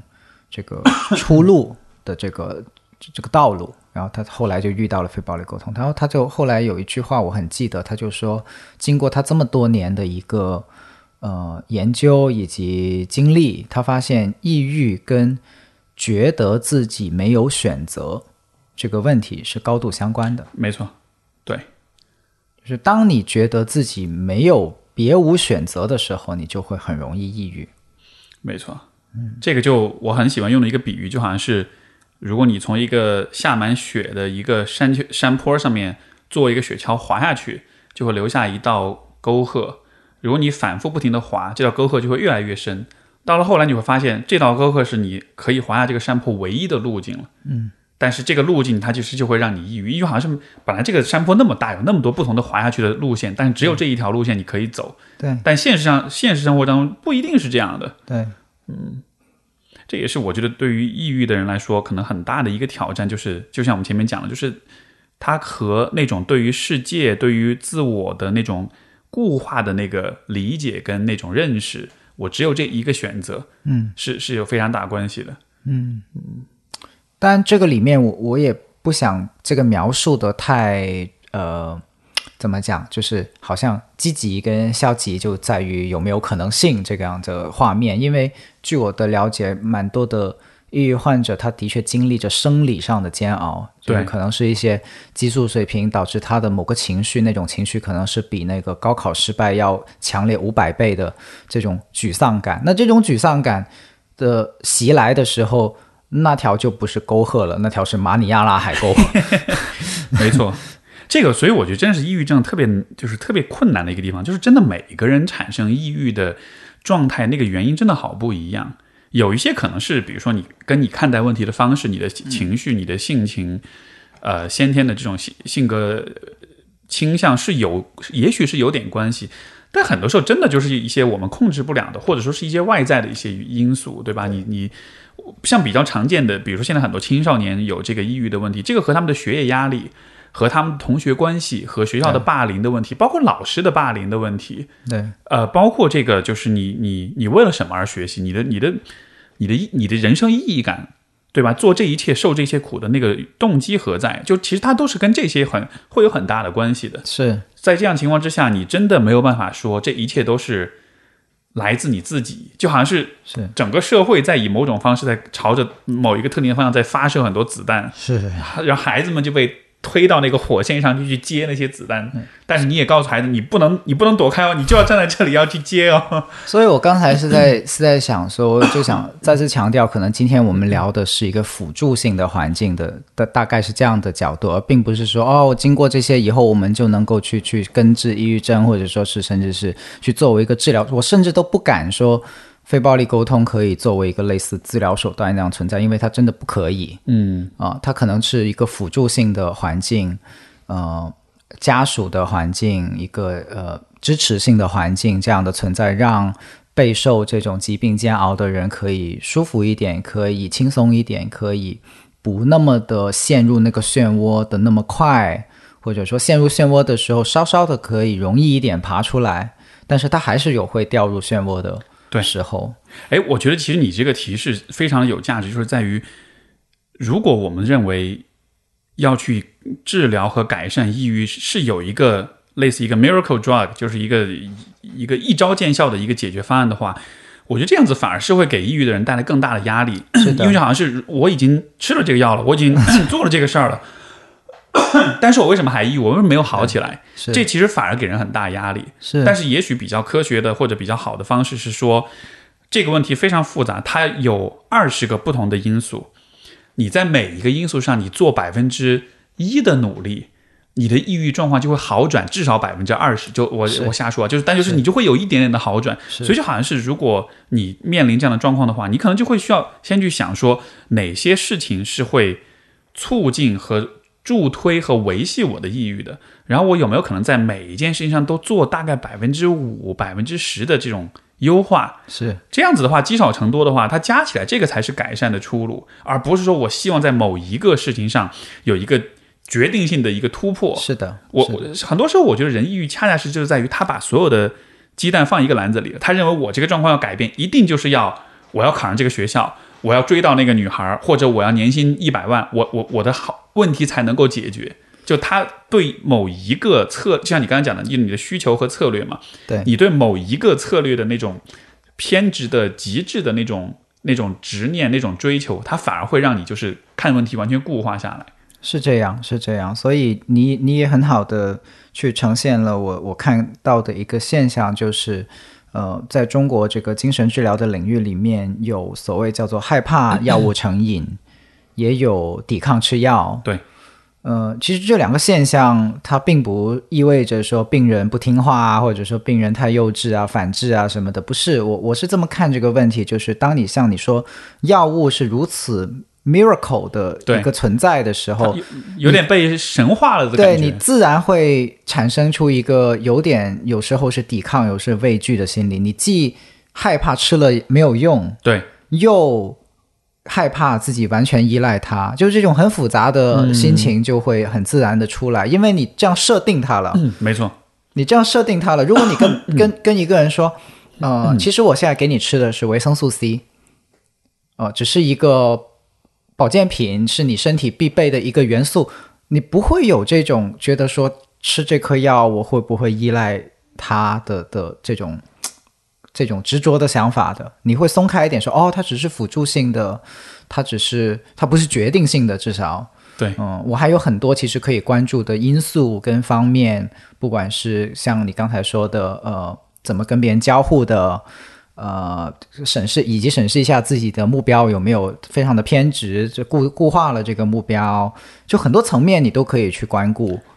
没错，没错。说到这个用药，就是有一个很有趣的事儿，就是因为不是有安慰剂效应嘛？嗯，呃，抑郁症是因为就是不同的疾病对于安慰症，呃，对于这个安慰剂效应，它的反应的程度是不一样的。嗯，而抑郁症是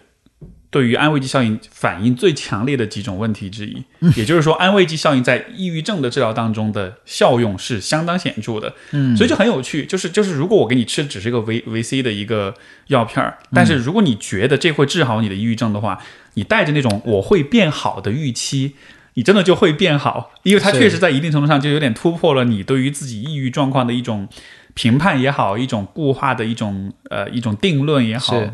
是，嗯，就给了一个你突破这个循环的契机。没错，没错。而且说到药物治疗，就当然这个方面我也很粗浅的了解啊，就这个只是作为一个、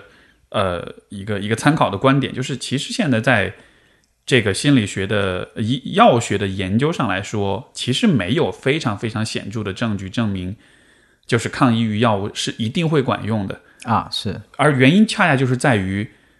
一方面当然是研究本身的一些问题，比如说很多这种研究都是药厂来资助来做的，所以他们不会去发表这种没有结论或者没有发现显著效用的这种，就这个是一个 publication bias，就是一个出版的一个。一个一个一个偏差，另外一方面也也确实就是因为每个人的抑郁的原因是不一样的，所以抑郁就是一个药，它对于一个人可能是有用，因为可能这个人他更多的是在生理层面的一些问题，但对另一个人可能就完全没用，因为他的抑郁可能是来自于他此刻正在持续的遭受霸凌，对或者说他的家庭关系出现严重的问题这样子的，所以就好像是我确实会觉得就是不应该把抗抑郁药物完全的去神化，但是我觉得呃，我是认为如果一个人的睡眠出现问题的话，因为很多抑郁症的患者或者很多偏抑郁的人会睡不着、会早醒的话，如果你能够通过药物去改善你的睡眠的话，我觉得这个是一个至少在这个层面的改善是非常值得的。是的，因为人睡不好的话，尤其你不像我们自由职业，第二天可以晚睡或者可以补觉，你第二天要上班的话，你持续的处在一个缺乏睡眠的状况之下，这对于人的情绪、对于人的生理上的状态都会是非常负面的影响。而这样子的话，你本本身如果有抑郁的话，整个这个就会是一个很很一个情绪漩涡，你就会陷进去。，负反馈嘛，就不断的告诉你说坏消息、坏消息、坏消息，就又是坏消息，这样是是，因为我有好些这个，不管是朋友也好，还是来访者也好，就是呃，他们也会有你所说那种状况，就是拿到药之后会觉得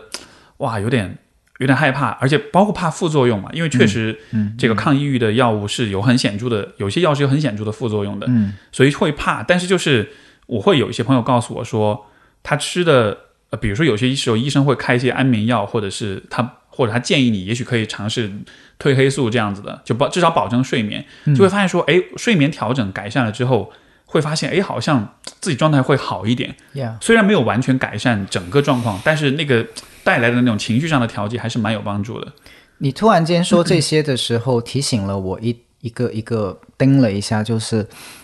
好像我们的不管是媒体还是身边，蛮缺乏这种类似于抑郁症康复了，或者叫做抑郁症只是一段时间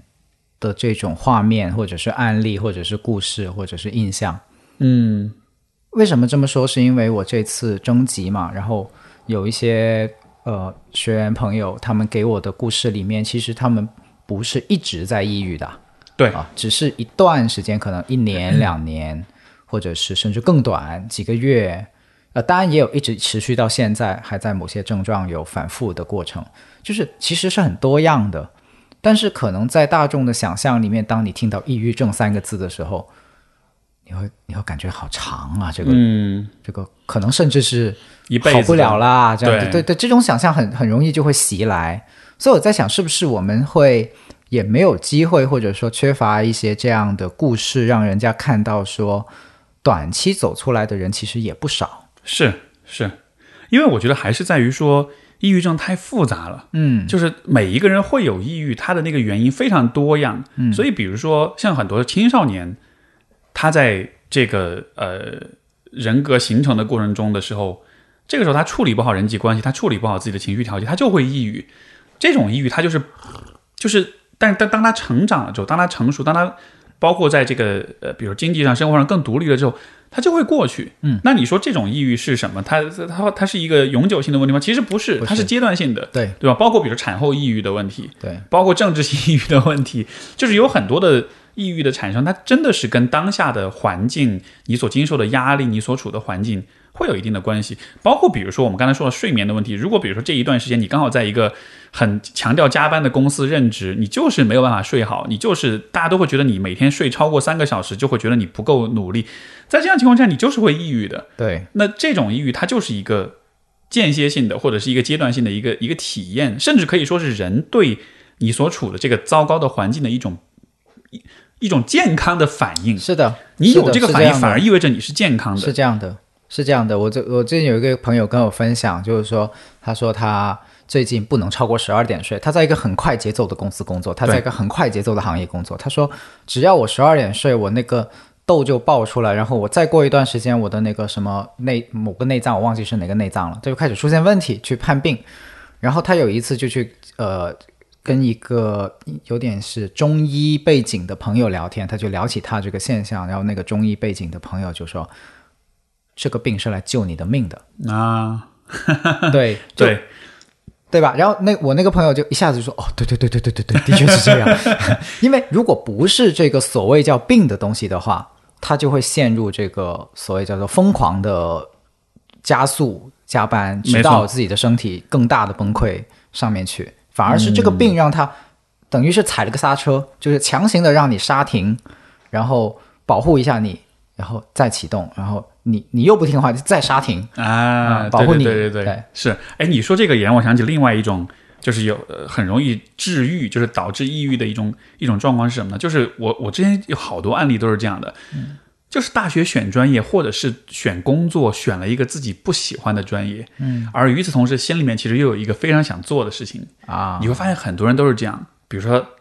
大学专业是爸妈帮选的，但其实他心里面一直很想做另外一个事情，嗯，比如说是。父母要求你去学医，但你其实很想去跳舞或者画画，或者是干点别的。是。然后，但是你就强迫自己去学啊，学了本科，学了研究生，然后开始工作，啊，我见过这种案例，我我然后就会非常非常抑郁，就会觉得啊，工作好没意思，人活着好没意思。是。我觉得它的效用跟你刚刚讲的是一样的，就是是你内心在踩刹车，他还跟你讲说，你真的。你真的不要以这样的方式过你这一辈子，因为到你老的时候，你真的会非常非常痛苦。你真的需要现在刹刹刹住车，停下来，想想办法，能不能还是走到你自己想要那个道路上去？因为只有那样子，你在你你后面的生活才会幸福。是就好像是它一就从这个意义上来说，它也是一个保护机制，是的，它避免你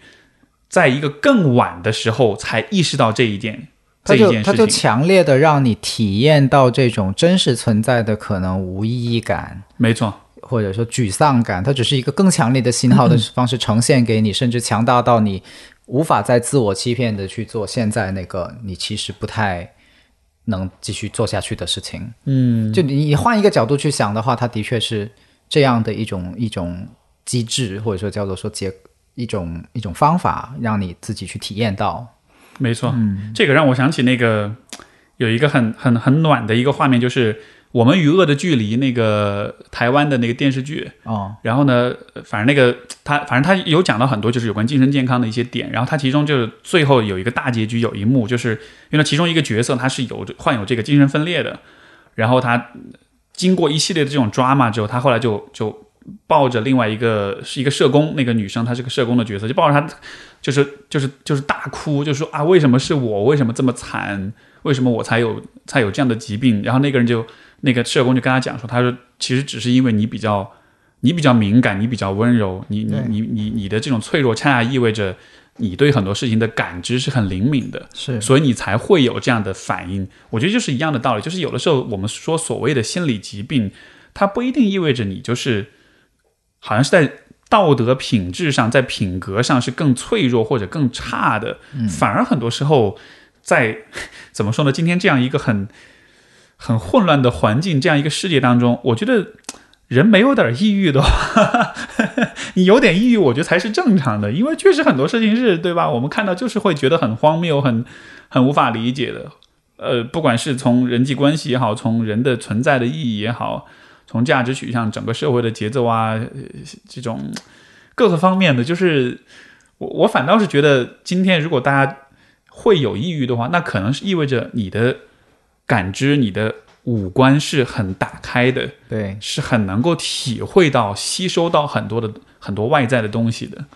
嗯你也回到了最初提过的一个观点，就是这精神类疾病是人类好像比较特有的这个现象。当然我，我还不知道，我们如果要研究这个一只麻雀得了精神分裂要怎么研究，当然也会也会有这个 bias 啊，对，呃，研究方法的 bias。呃，但如果部分的这是事实的话，就是人类特有才会有这么多种类的精神疾病的话，它其实可能在提示我们，呃，人类的精神生活的复杂性，就是我们现在怎么理解我们的人文世界，就是我们人类的这些精神生活，到底我们是怎么把它组织起来的？嗯呃，因为米赫森希哈拉就是那个积极心理学的心理学家，他在《心流》，很多人看过这本书。这本书的第一章、第二章里面，他有一个观点，他说，呃，支配人的人的想法的系统里面有一个叫做文化系统，而这个文化系统它不是以人的幸福为目的去服务的，至少是不是以个人幸福的为目的去服务的，而是以社会秩序为目的去服务的。嗯没错就是文化系统的目标，并不是为了你读完书以后会幸福，这个他不负责，但是他负责什么呢？负责让大家有秩序的，在一个基本秩序下面去形成跟组织社会。就特别，就像就像打个比方，就是大家都懂得去坐电梯的时候会排队，有秩序。它维持这个有秩序的图景这方面会特别有效，但是这就意味着它对于每个人的个体幸福跟每个人自己可能有的个性跟可能性这部分其实是没有太大的关顾的。是，所以说日本的自杀率才高啊，因为日本社会对于效率的强调是非常非常高的。就把你摁进去一个模子里面，你让按那样的方式去做人。没错，没错，我觉得这这个是很好的一个点。我觉得这也是为什么每一个人都应该多少去关注一些有关政治、有关环境，包括今天的时代就是有关科技的一些这方面的，你需要具备一些这方面的常识，因为你了解一定程度了解这些，你才知道说，哦，原来个人和社会之间、体制和和和和每一个人之间，他们的。诉求、他们的目标、嗯，他们的模式跟节奏其实是不一样的，甚至很多时候可能是冲突的。是，就像我以前也看到过一个，呃，一个呃文章，它是一个就是啊、不是是一个视频，就他是讲历史上不同的这个朝代、不同的王国、不同的帝国。他说，你如果看历史上那些最强大的、那些最强盛的那些国家，其实其实普遍都是集权制国家，普遍都是那种很就肯定不是北欧这种社 会民主主义的这种体制，就是大家人人个体都是很开心的，就是很强盛的这种。这种朝代，它一定都是在一定的、一定程度的强权之下才发展起来的。就是如果社会或者组织是一个生是一个生命体的话，这个生命体的茁壮成长和个人的茁壮成长，有的时候不一定是一致的，不一定同步。所以我们并不是在谈说，呃，不要制度，不要政府等等。恰恰相反，这些对于我们现代生活来说太重要了。你没有个政府，你连水都喝不上，对吧？自来水公司等等这些基本设施，你都要维持运转。我们是想说，it's not enough，对，不是不足够的。就是如果你只看到说，呃，一个公共系统，呃，一个嗯制度化的设计，你就能够去关顾到个人的幸福，好像这个不太现实。我们只能在相当有限度的呃程度内去理解呃这些公共设计，呃，并且我们理解它的时候，可能要理解到它为了让这个社会有秩序，它可能无形中甚至需要牺牲一些东西。没错，那这些东西是我们自己要去主动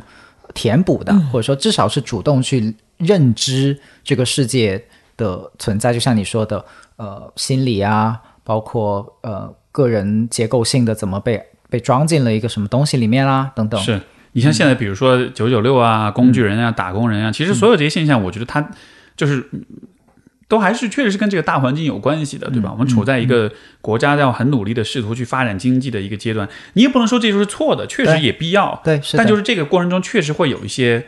可能不可避免的这样一些问题。嗯所以我觉得了解这些事情的意义是在于，不是说啊，你就此你就可以改变，你改变不了，你还是只能，但至少你知道这是一个因素，是这是一个在造成我呃压压力跟焦虑跟抑郁的一个因素。对，这样子的话，你至少可以不用那么的评判自己，认为一切都是自己造成的。是因为最最最可怕就是当你抑郁了之后，你觉得这些都是你自己的错，别人都过得好好的，我自己很糟糕，是就是把所有的内因都归因都内化。是而且呃，我觉得一个同样重要的呃领域，其实就是科科科技，就是技术。是我觉得这个其实是现代人非常非常治愈的一个一个一个，因为我们在这个心理学研究上已经非常清晰的看到了，你用社交媒体用的越多，对，你就越容易抑郁。是因为你有更多的社会比较，你有更多的不满，包括你有更多的这种，呃呃，就是你刷你像刷抖音、刷这种就是呃微博，不停的有永远刷不完的这种信息的进来，它会让你一直处在一个多巴胺不停的分泌的一个状态，但同时你又会很疲倦，是就它带来很多很多各种各样的困扰。那如果你不了解这一些看上去不经意的行动给你带来的影响的话，然后你就觉得啊，我抑郁那是我自己的问题。我觉得好，就就还是回到我们前面说那个那个子弹在那飞，你自己去挡它，你自己去接它的感觉。是是，你提到了社交媒体，我特别特别有感触，我想多谈一嘴，就是我觉得微像微博这种东西是真的很治愈，它的口号是每天就是导致抑郁发现新的治愈对导致抑郁，不是治不是 Q 那个治愈，不是治疗对，不是治疗那个治愈，就是这导致抑郁哈，要要要把它说全，否则会引起误会。对，就是他的口号是每天发现新鲜事。当然，我也不觉得这个是完全是微博公司的责任哈，就是它的生态，现在你就会发现每天就是发现新战场，就每天都会有大量的战斗，呃，辱骂，呃，就是我们称之为所谓负能量的信息在上面流动，呃。我会觉得那个可能是，当我们不用负起很多责任的时候，就很自然的把这种评判的本能、攻击的本能，或者生活中不如意的部分给释放到了这个可以匿名发泄的低成本发泄的地方。我觉得现在很多人都感受到这一点，所以主动的去隔隔绝开这样的一个呃。就每天有一个怪兽想要吃你，你总不会把自己送到他嘴巴面前让他吃掉吧，对吧？嗯。但是事实上，我们的认知现在就经常在做这样的事情。你已经认知到了微博是个会吃掉你的怪兽，你还每天把自己送到他嘴边啊，而且还不断的让他嚼，而且嚼，而且是不是嚼几下？是一嚼就是一个小时。没错。啊，这都是什么？这都是个什么 什么什么样悲剧的情景啊！我看起来就毛骨悚然。所以，允许自己去停掉一些信息的摄入，允许自己去停掉一些呃，取而代之以 Steve 的 newsletter。呃，我我觉得是一个很呃，甚至都不能说是是聪明不聪明的选择，它是个自保的选择了。对。嗯，保护自己健康的选择。你知道，之前在疫情期间，就是我会，我真的会有些来访者，他们会跟我讲说，他们每天忍不住要去刷各种微博的时候，是真的会带来很大的心理困扰的。所以当时我就说，就就就就 stop，就就停，就不要刷，就关掉，甚至你不行，你把微博卸载了。对，因为真的就是这这样的影响是很多时候，我觉得这种区分就是跟你前面讲那个有一个点很重要，就是。你说到有些人向你发泄情绪的时候，你可以加一个“我认为”，是。所以我觉得同样的逻辑，当你看到微博上很多人在说这样那样的话的时候，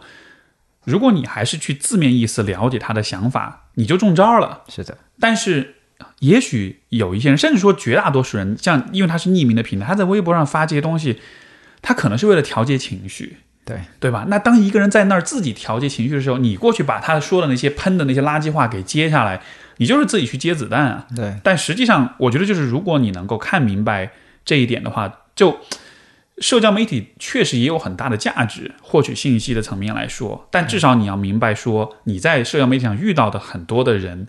他可能不是要跟你。讨论问题。是的，他可能是生活中没有人去听他讲话，没有人去聆听他，没有人跟他进行非暴力沟通，所以所以他只能在 在微博上通过暴力沟通的方式去表达自己。但是那个和你和你们讨论的议题可能一点关系都没有。是。你你讲了一个后来就是最最后那句话，我特别有体会，就是我我猜是我们现在的时代很缺乏一个真诚的人，能让人与人之间真实连接的地方。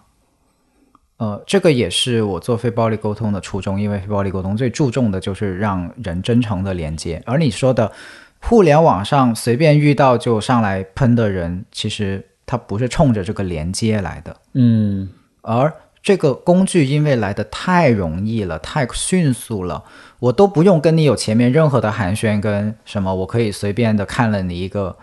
只言片语的东西，就随便说一些我想说的话，并且又可以在说完以后拍拍屁股就走了，也就就从此消失，不再跟你说后面的话也可以了。对，这个其实是等于抽断了我们在真实的人际互动中所有的前文后理。没错，就剩下了那个中间的部分，所以其实它不是真正意义上的交流。但同时，很多使用社交媒体人，他就确实是渴望连接的。是的，所以这一部分人遇到那种只是来只是来喷垃圾话的人，就会特别痛苦。对呀、对呀、对呀、他很渴望跟人有交流的，其实是。嗯所以解决的方法并不纯粹是说我们要 shut down 社交媒体，我们要要要要禁止大家用微博，不是不是这个意思，而是说我们怎么创造更多让人能够，呃，就是觉得很珍惜的一个地方，呃，很很坦然的，但是又觉得安全的这么一个地方，来去让更多的人体验到说，哦，这才是真正的交流。那他自然就会减少那些其实是无效的嗯交流，他自然会选择那个地方。哎，我觉得这个地方就你你讲这点就引出，也许是一个很值得大家参考的一个策略，就是你怎么判断你对社交媒体的使用对你是有利还是不利的？嗯，你就看看当你在做这些事情的时候，你是否有得到真实的连接。嗯嗯，如果你嗯是的，比如说，有些人会是是忍不住要去刷前任的朋友圈，或 或者是对吧，要去跟踪偷窥别人，或者 或者是比如说他很嫉妒的某些同性或者异性，然后啊没看到哦他们又去哪里玩，就就当当当你在做这些事情的时候，你就会意识到，你通过这个社交媒体的使用，你并没有真的建立连接，嗯，而只是带来更多的比较、跟自卑、跟困扰、跟不开心，是。当你的社交媒体使用带来是这样的结果，而不是说我跟别人有更紧密的连接的时候，这个时候就就就停吧，或者至少就减少。如果社交媒体的使用是你因为刷朋友圈看到最近一些朋友的近况，了解他们的一些状况，然后你觉得更了解他们了，甚至说可能就由此开启了你跟他们的一个对话，那是健康的。就就换句话说，就是社交媒体。重点是在社交上面，嗯，如果你没有因为社交媒体增加你的丰富你的社交的话，那就那就停，或者那就换一个方法，就不要继续去用。所以抑郁的反义词不是积极，而是真实的连接。可以这么说，对。嗯有意思，连起来了。对，嗯，因为可能抑郁也就意味着你跟，我觉得如果从这个角度来说，可能抑郁就像是你跟现实或者你跟他人是是断开的，嗯，因为你沉浸在了你自己的一个固化的一个认识、一个认知当中，你认为事情只可能是这样子的，嗯，然后看不到说别人有可能带来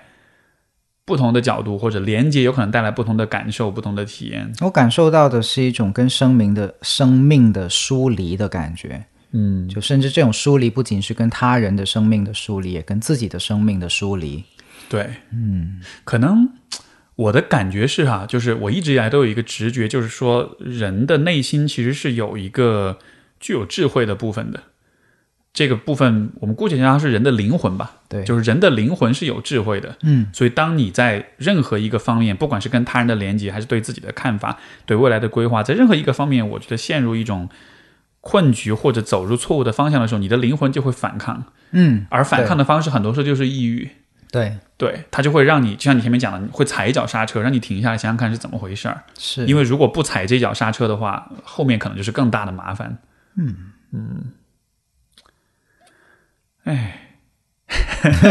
疯狂输出今天，对呀、嗯。嗯。我觉得最后还是很很想跟，因为我估计啊，就是说很多人会对这个话题感兴趣的话，可能是要不是自己有这方面的困扰，要不是身边的有这样的困扰。我我觉得还是非常想强调的一点，就是说，当我们讨论抑郁，包括抑郁症这样一个问题的时候，就是真的不要被这个标签给限制住，是的，因为今天我们还是。呃，因为因为前面我们讲嘛，就是说抑郁症的诊断本来也是一个基于症状的一种分类的一种标签，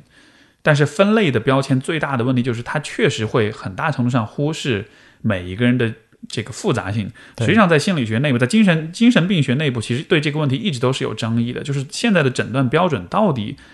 它到底是帮助了我们更好的去分类，还是让我们忽略了这个疾病这个问题的复杂性。因为一种理论就是认为，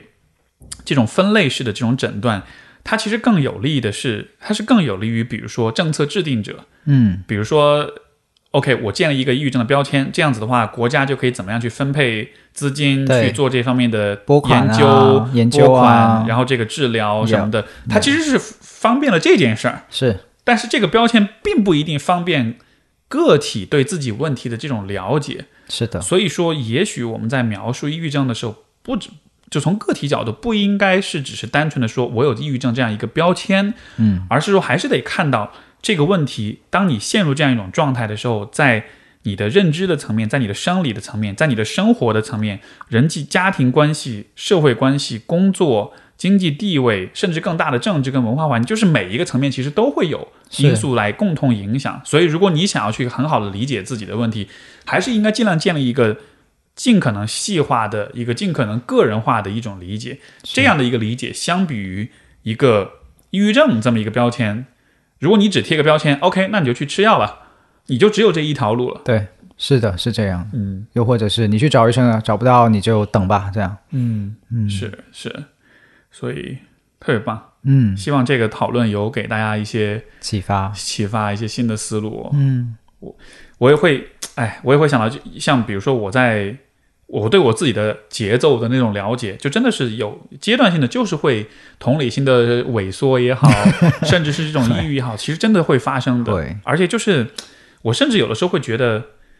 也许抑郁啊、焦虑啊，其实这些才是人生常态。嗯，我们想象的那种健康的、呃充实的、美好的、积极的、热血的，就是那种很很正能量那种状态，那个可能是例外。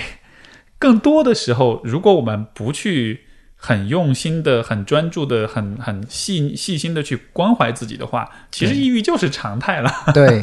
因为你想一下，为什么人类会有舞台这个结构？不就是因为有台前和幕后吗？嗯，对，就是你你区分开了台前的状态跟幕后的状态，因为某种程度来说，你知道你不可能永远维持一个台前的状态，但是台前跟幕后都是你的人生，没错，都是你你生命的一部分，只是你怎么去看待它。当然，现在有些人会更多的愿意把台呃幕后也搬到台前，更愿意的去呈现一个丰富的自我。呃，就像你说的，我觉得抑郁是呃人生的一部分。我自己现在的体验就是这样了，有有呼吸，同理心可以有长缩，有水逆。呃，好像这样想，或者是这样去理解了以后，能够更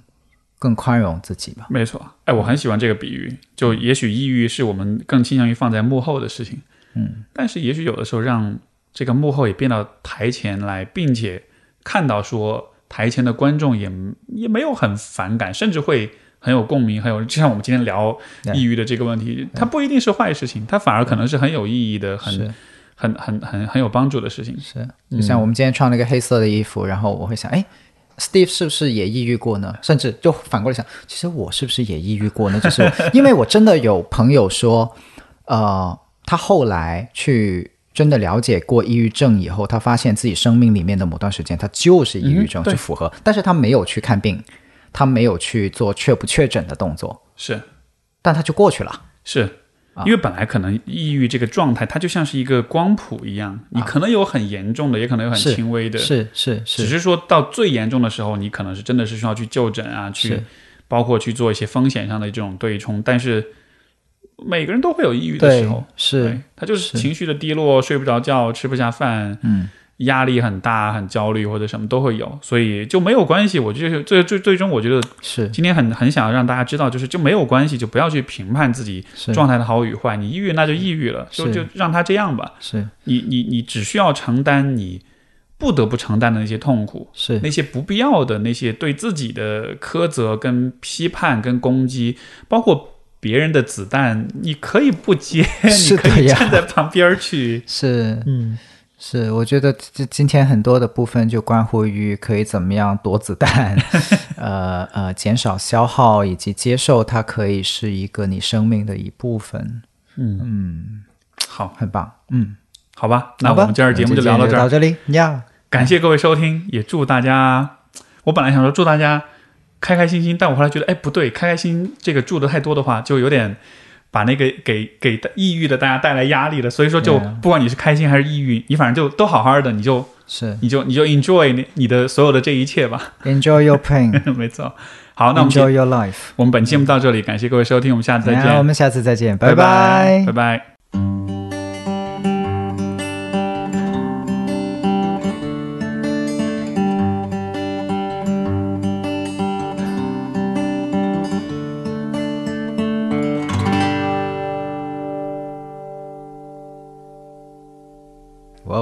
庆祝！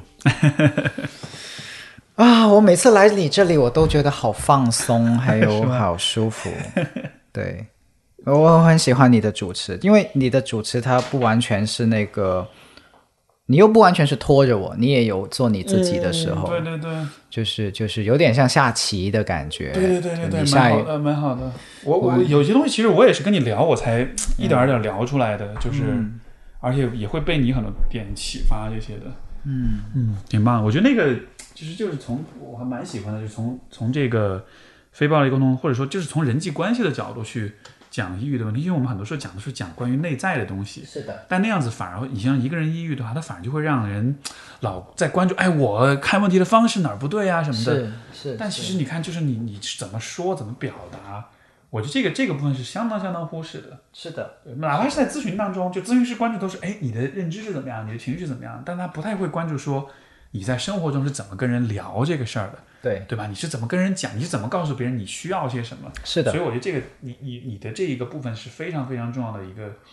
一个补那偿。总会有交互的嘛，没错没错，嗯，总会有请求，总会有互 动帮助对，say no，然后再探讨，是再互动。是，嗯，而且现在年轻一代其实本来大家也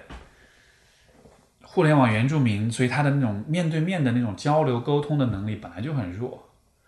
如果又遇到了抑郁的话，你就更不知道怎么表达自己。哎呀，我觉得语言真是个大问题，就是互联网语言，它一方面你会发现它既很努力的去想表达一些时代的征候，比如像躺平啊、对，内卷啊，但同时又在说的难听一点，在消灭语言，就比如像绝绝子啊，对，啊这种就是让语言萎缩、萎缩、萎缩成表情包，萎缩成 一个问号。一个问号，或者说一个一个表情，就是那个表情，就是那个叫什么，就捂着脸，然后一边在笑，啊又一边在笑哭，cry 那个就你会发现那个表情是任何场合其实都是适用的。很很多，你知道吗？就是我呃我都是最近才了解到，很多人甚至比如说很多夫妻伴侣之间沟通，都是用表情包来沟通的。啊都不是用实际的语言。我说天哪，这种语言的那个解析度是低到什么情况？是低到什么程度？因为那种那种表情包就类似于说，你甚至觉得无话可说的时候，你也可以发。没错，然后某种时候，你就会好像觉得有一种我已经说了话的感觉，没错但，其实并不是。对，而就好像是你的表达和你你的，因为我们表达是要通过嘴巴来说的，对，但是你你的表达变成只是用手指头去摁的时候，摁了一下，就完全脱节了。就是你完全可以很机械的去摁很多按钮，因为但是那个和你想表达的东西一点关系都没有。表达其实是包含了你有思考的过程。对，这个思考的过程其实是一个人不不管是说培养人格，还是建立世界观，还是这活着的这个，我觉得是不能跳过的这个部分。对嗯所以，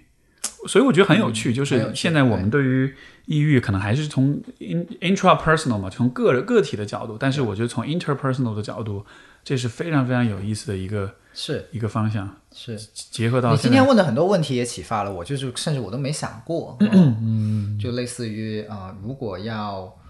呃，就是就是获得一个好的环境的话，要怎么说？我第一次想想这个问题，啊，好问题，真的是，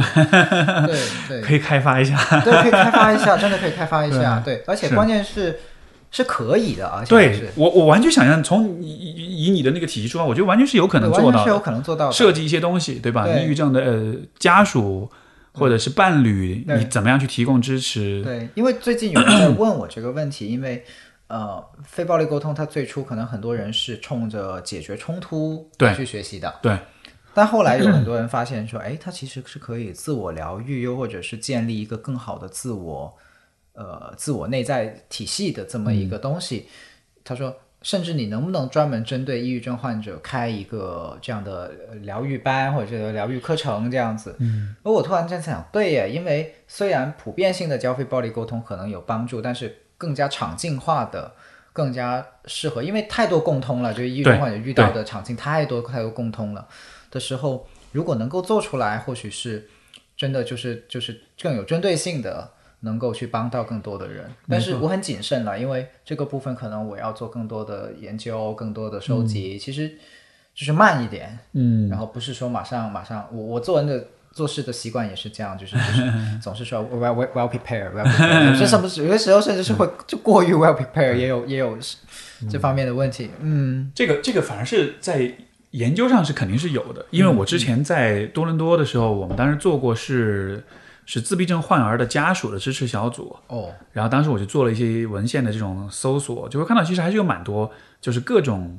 生理跟心理疾病的家属，呃的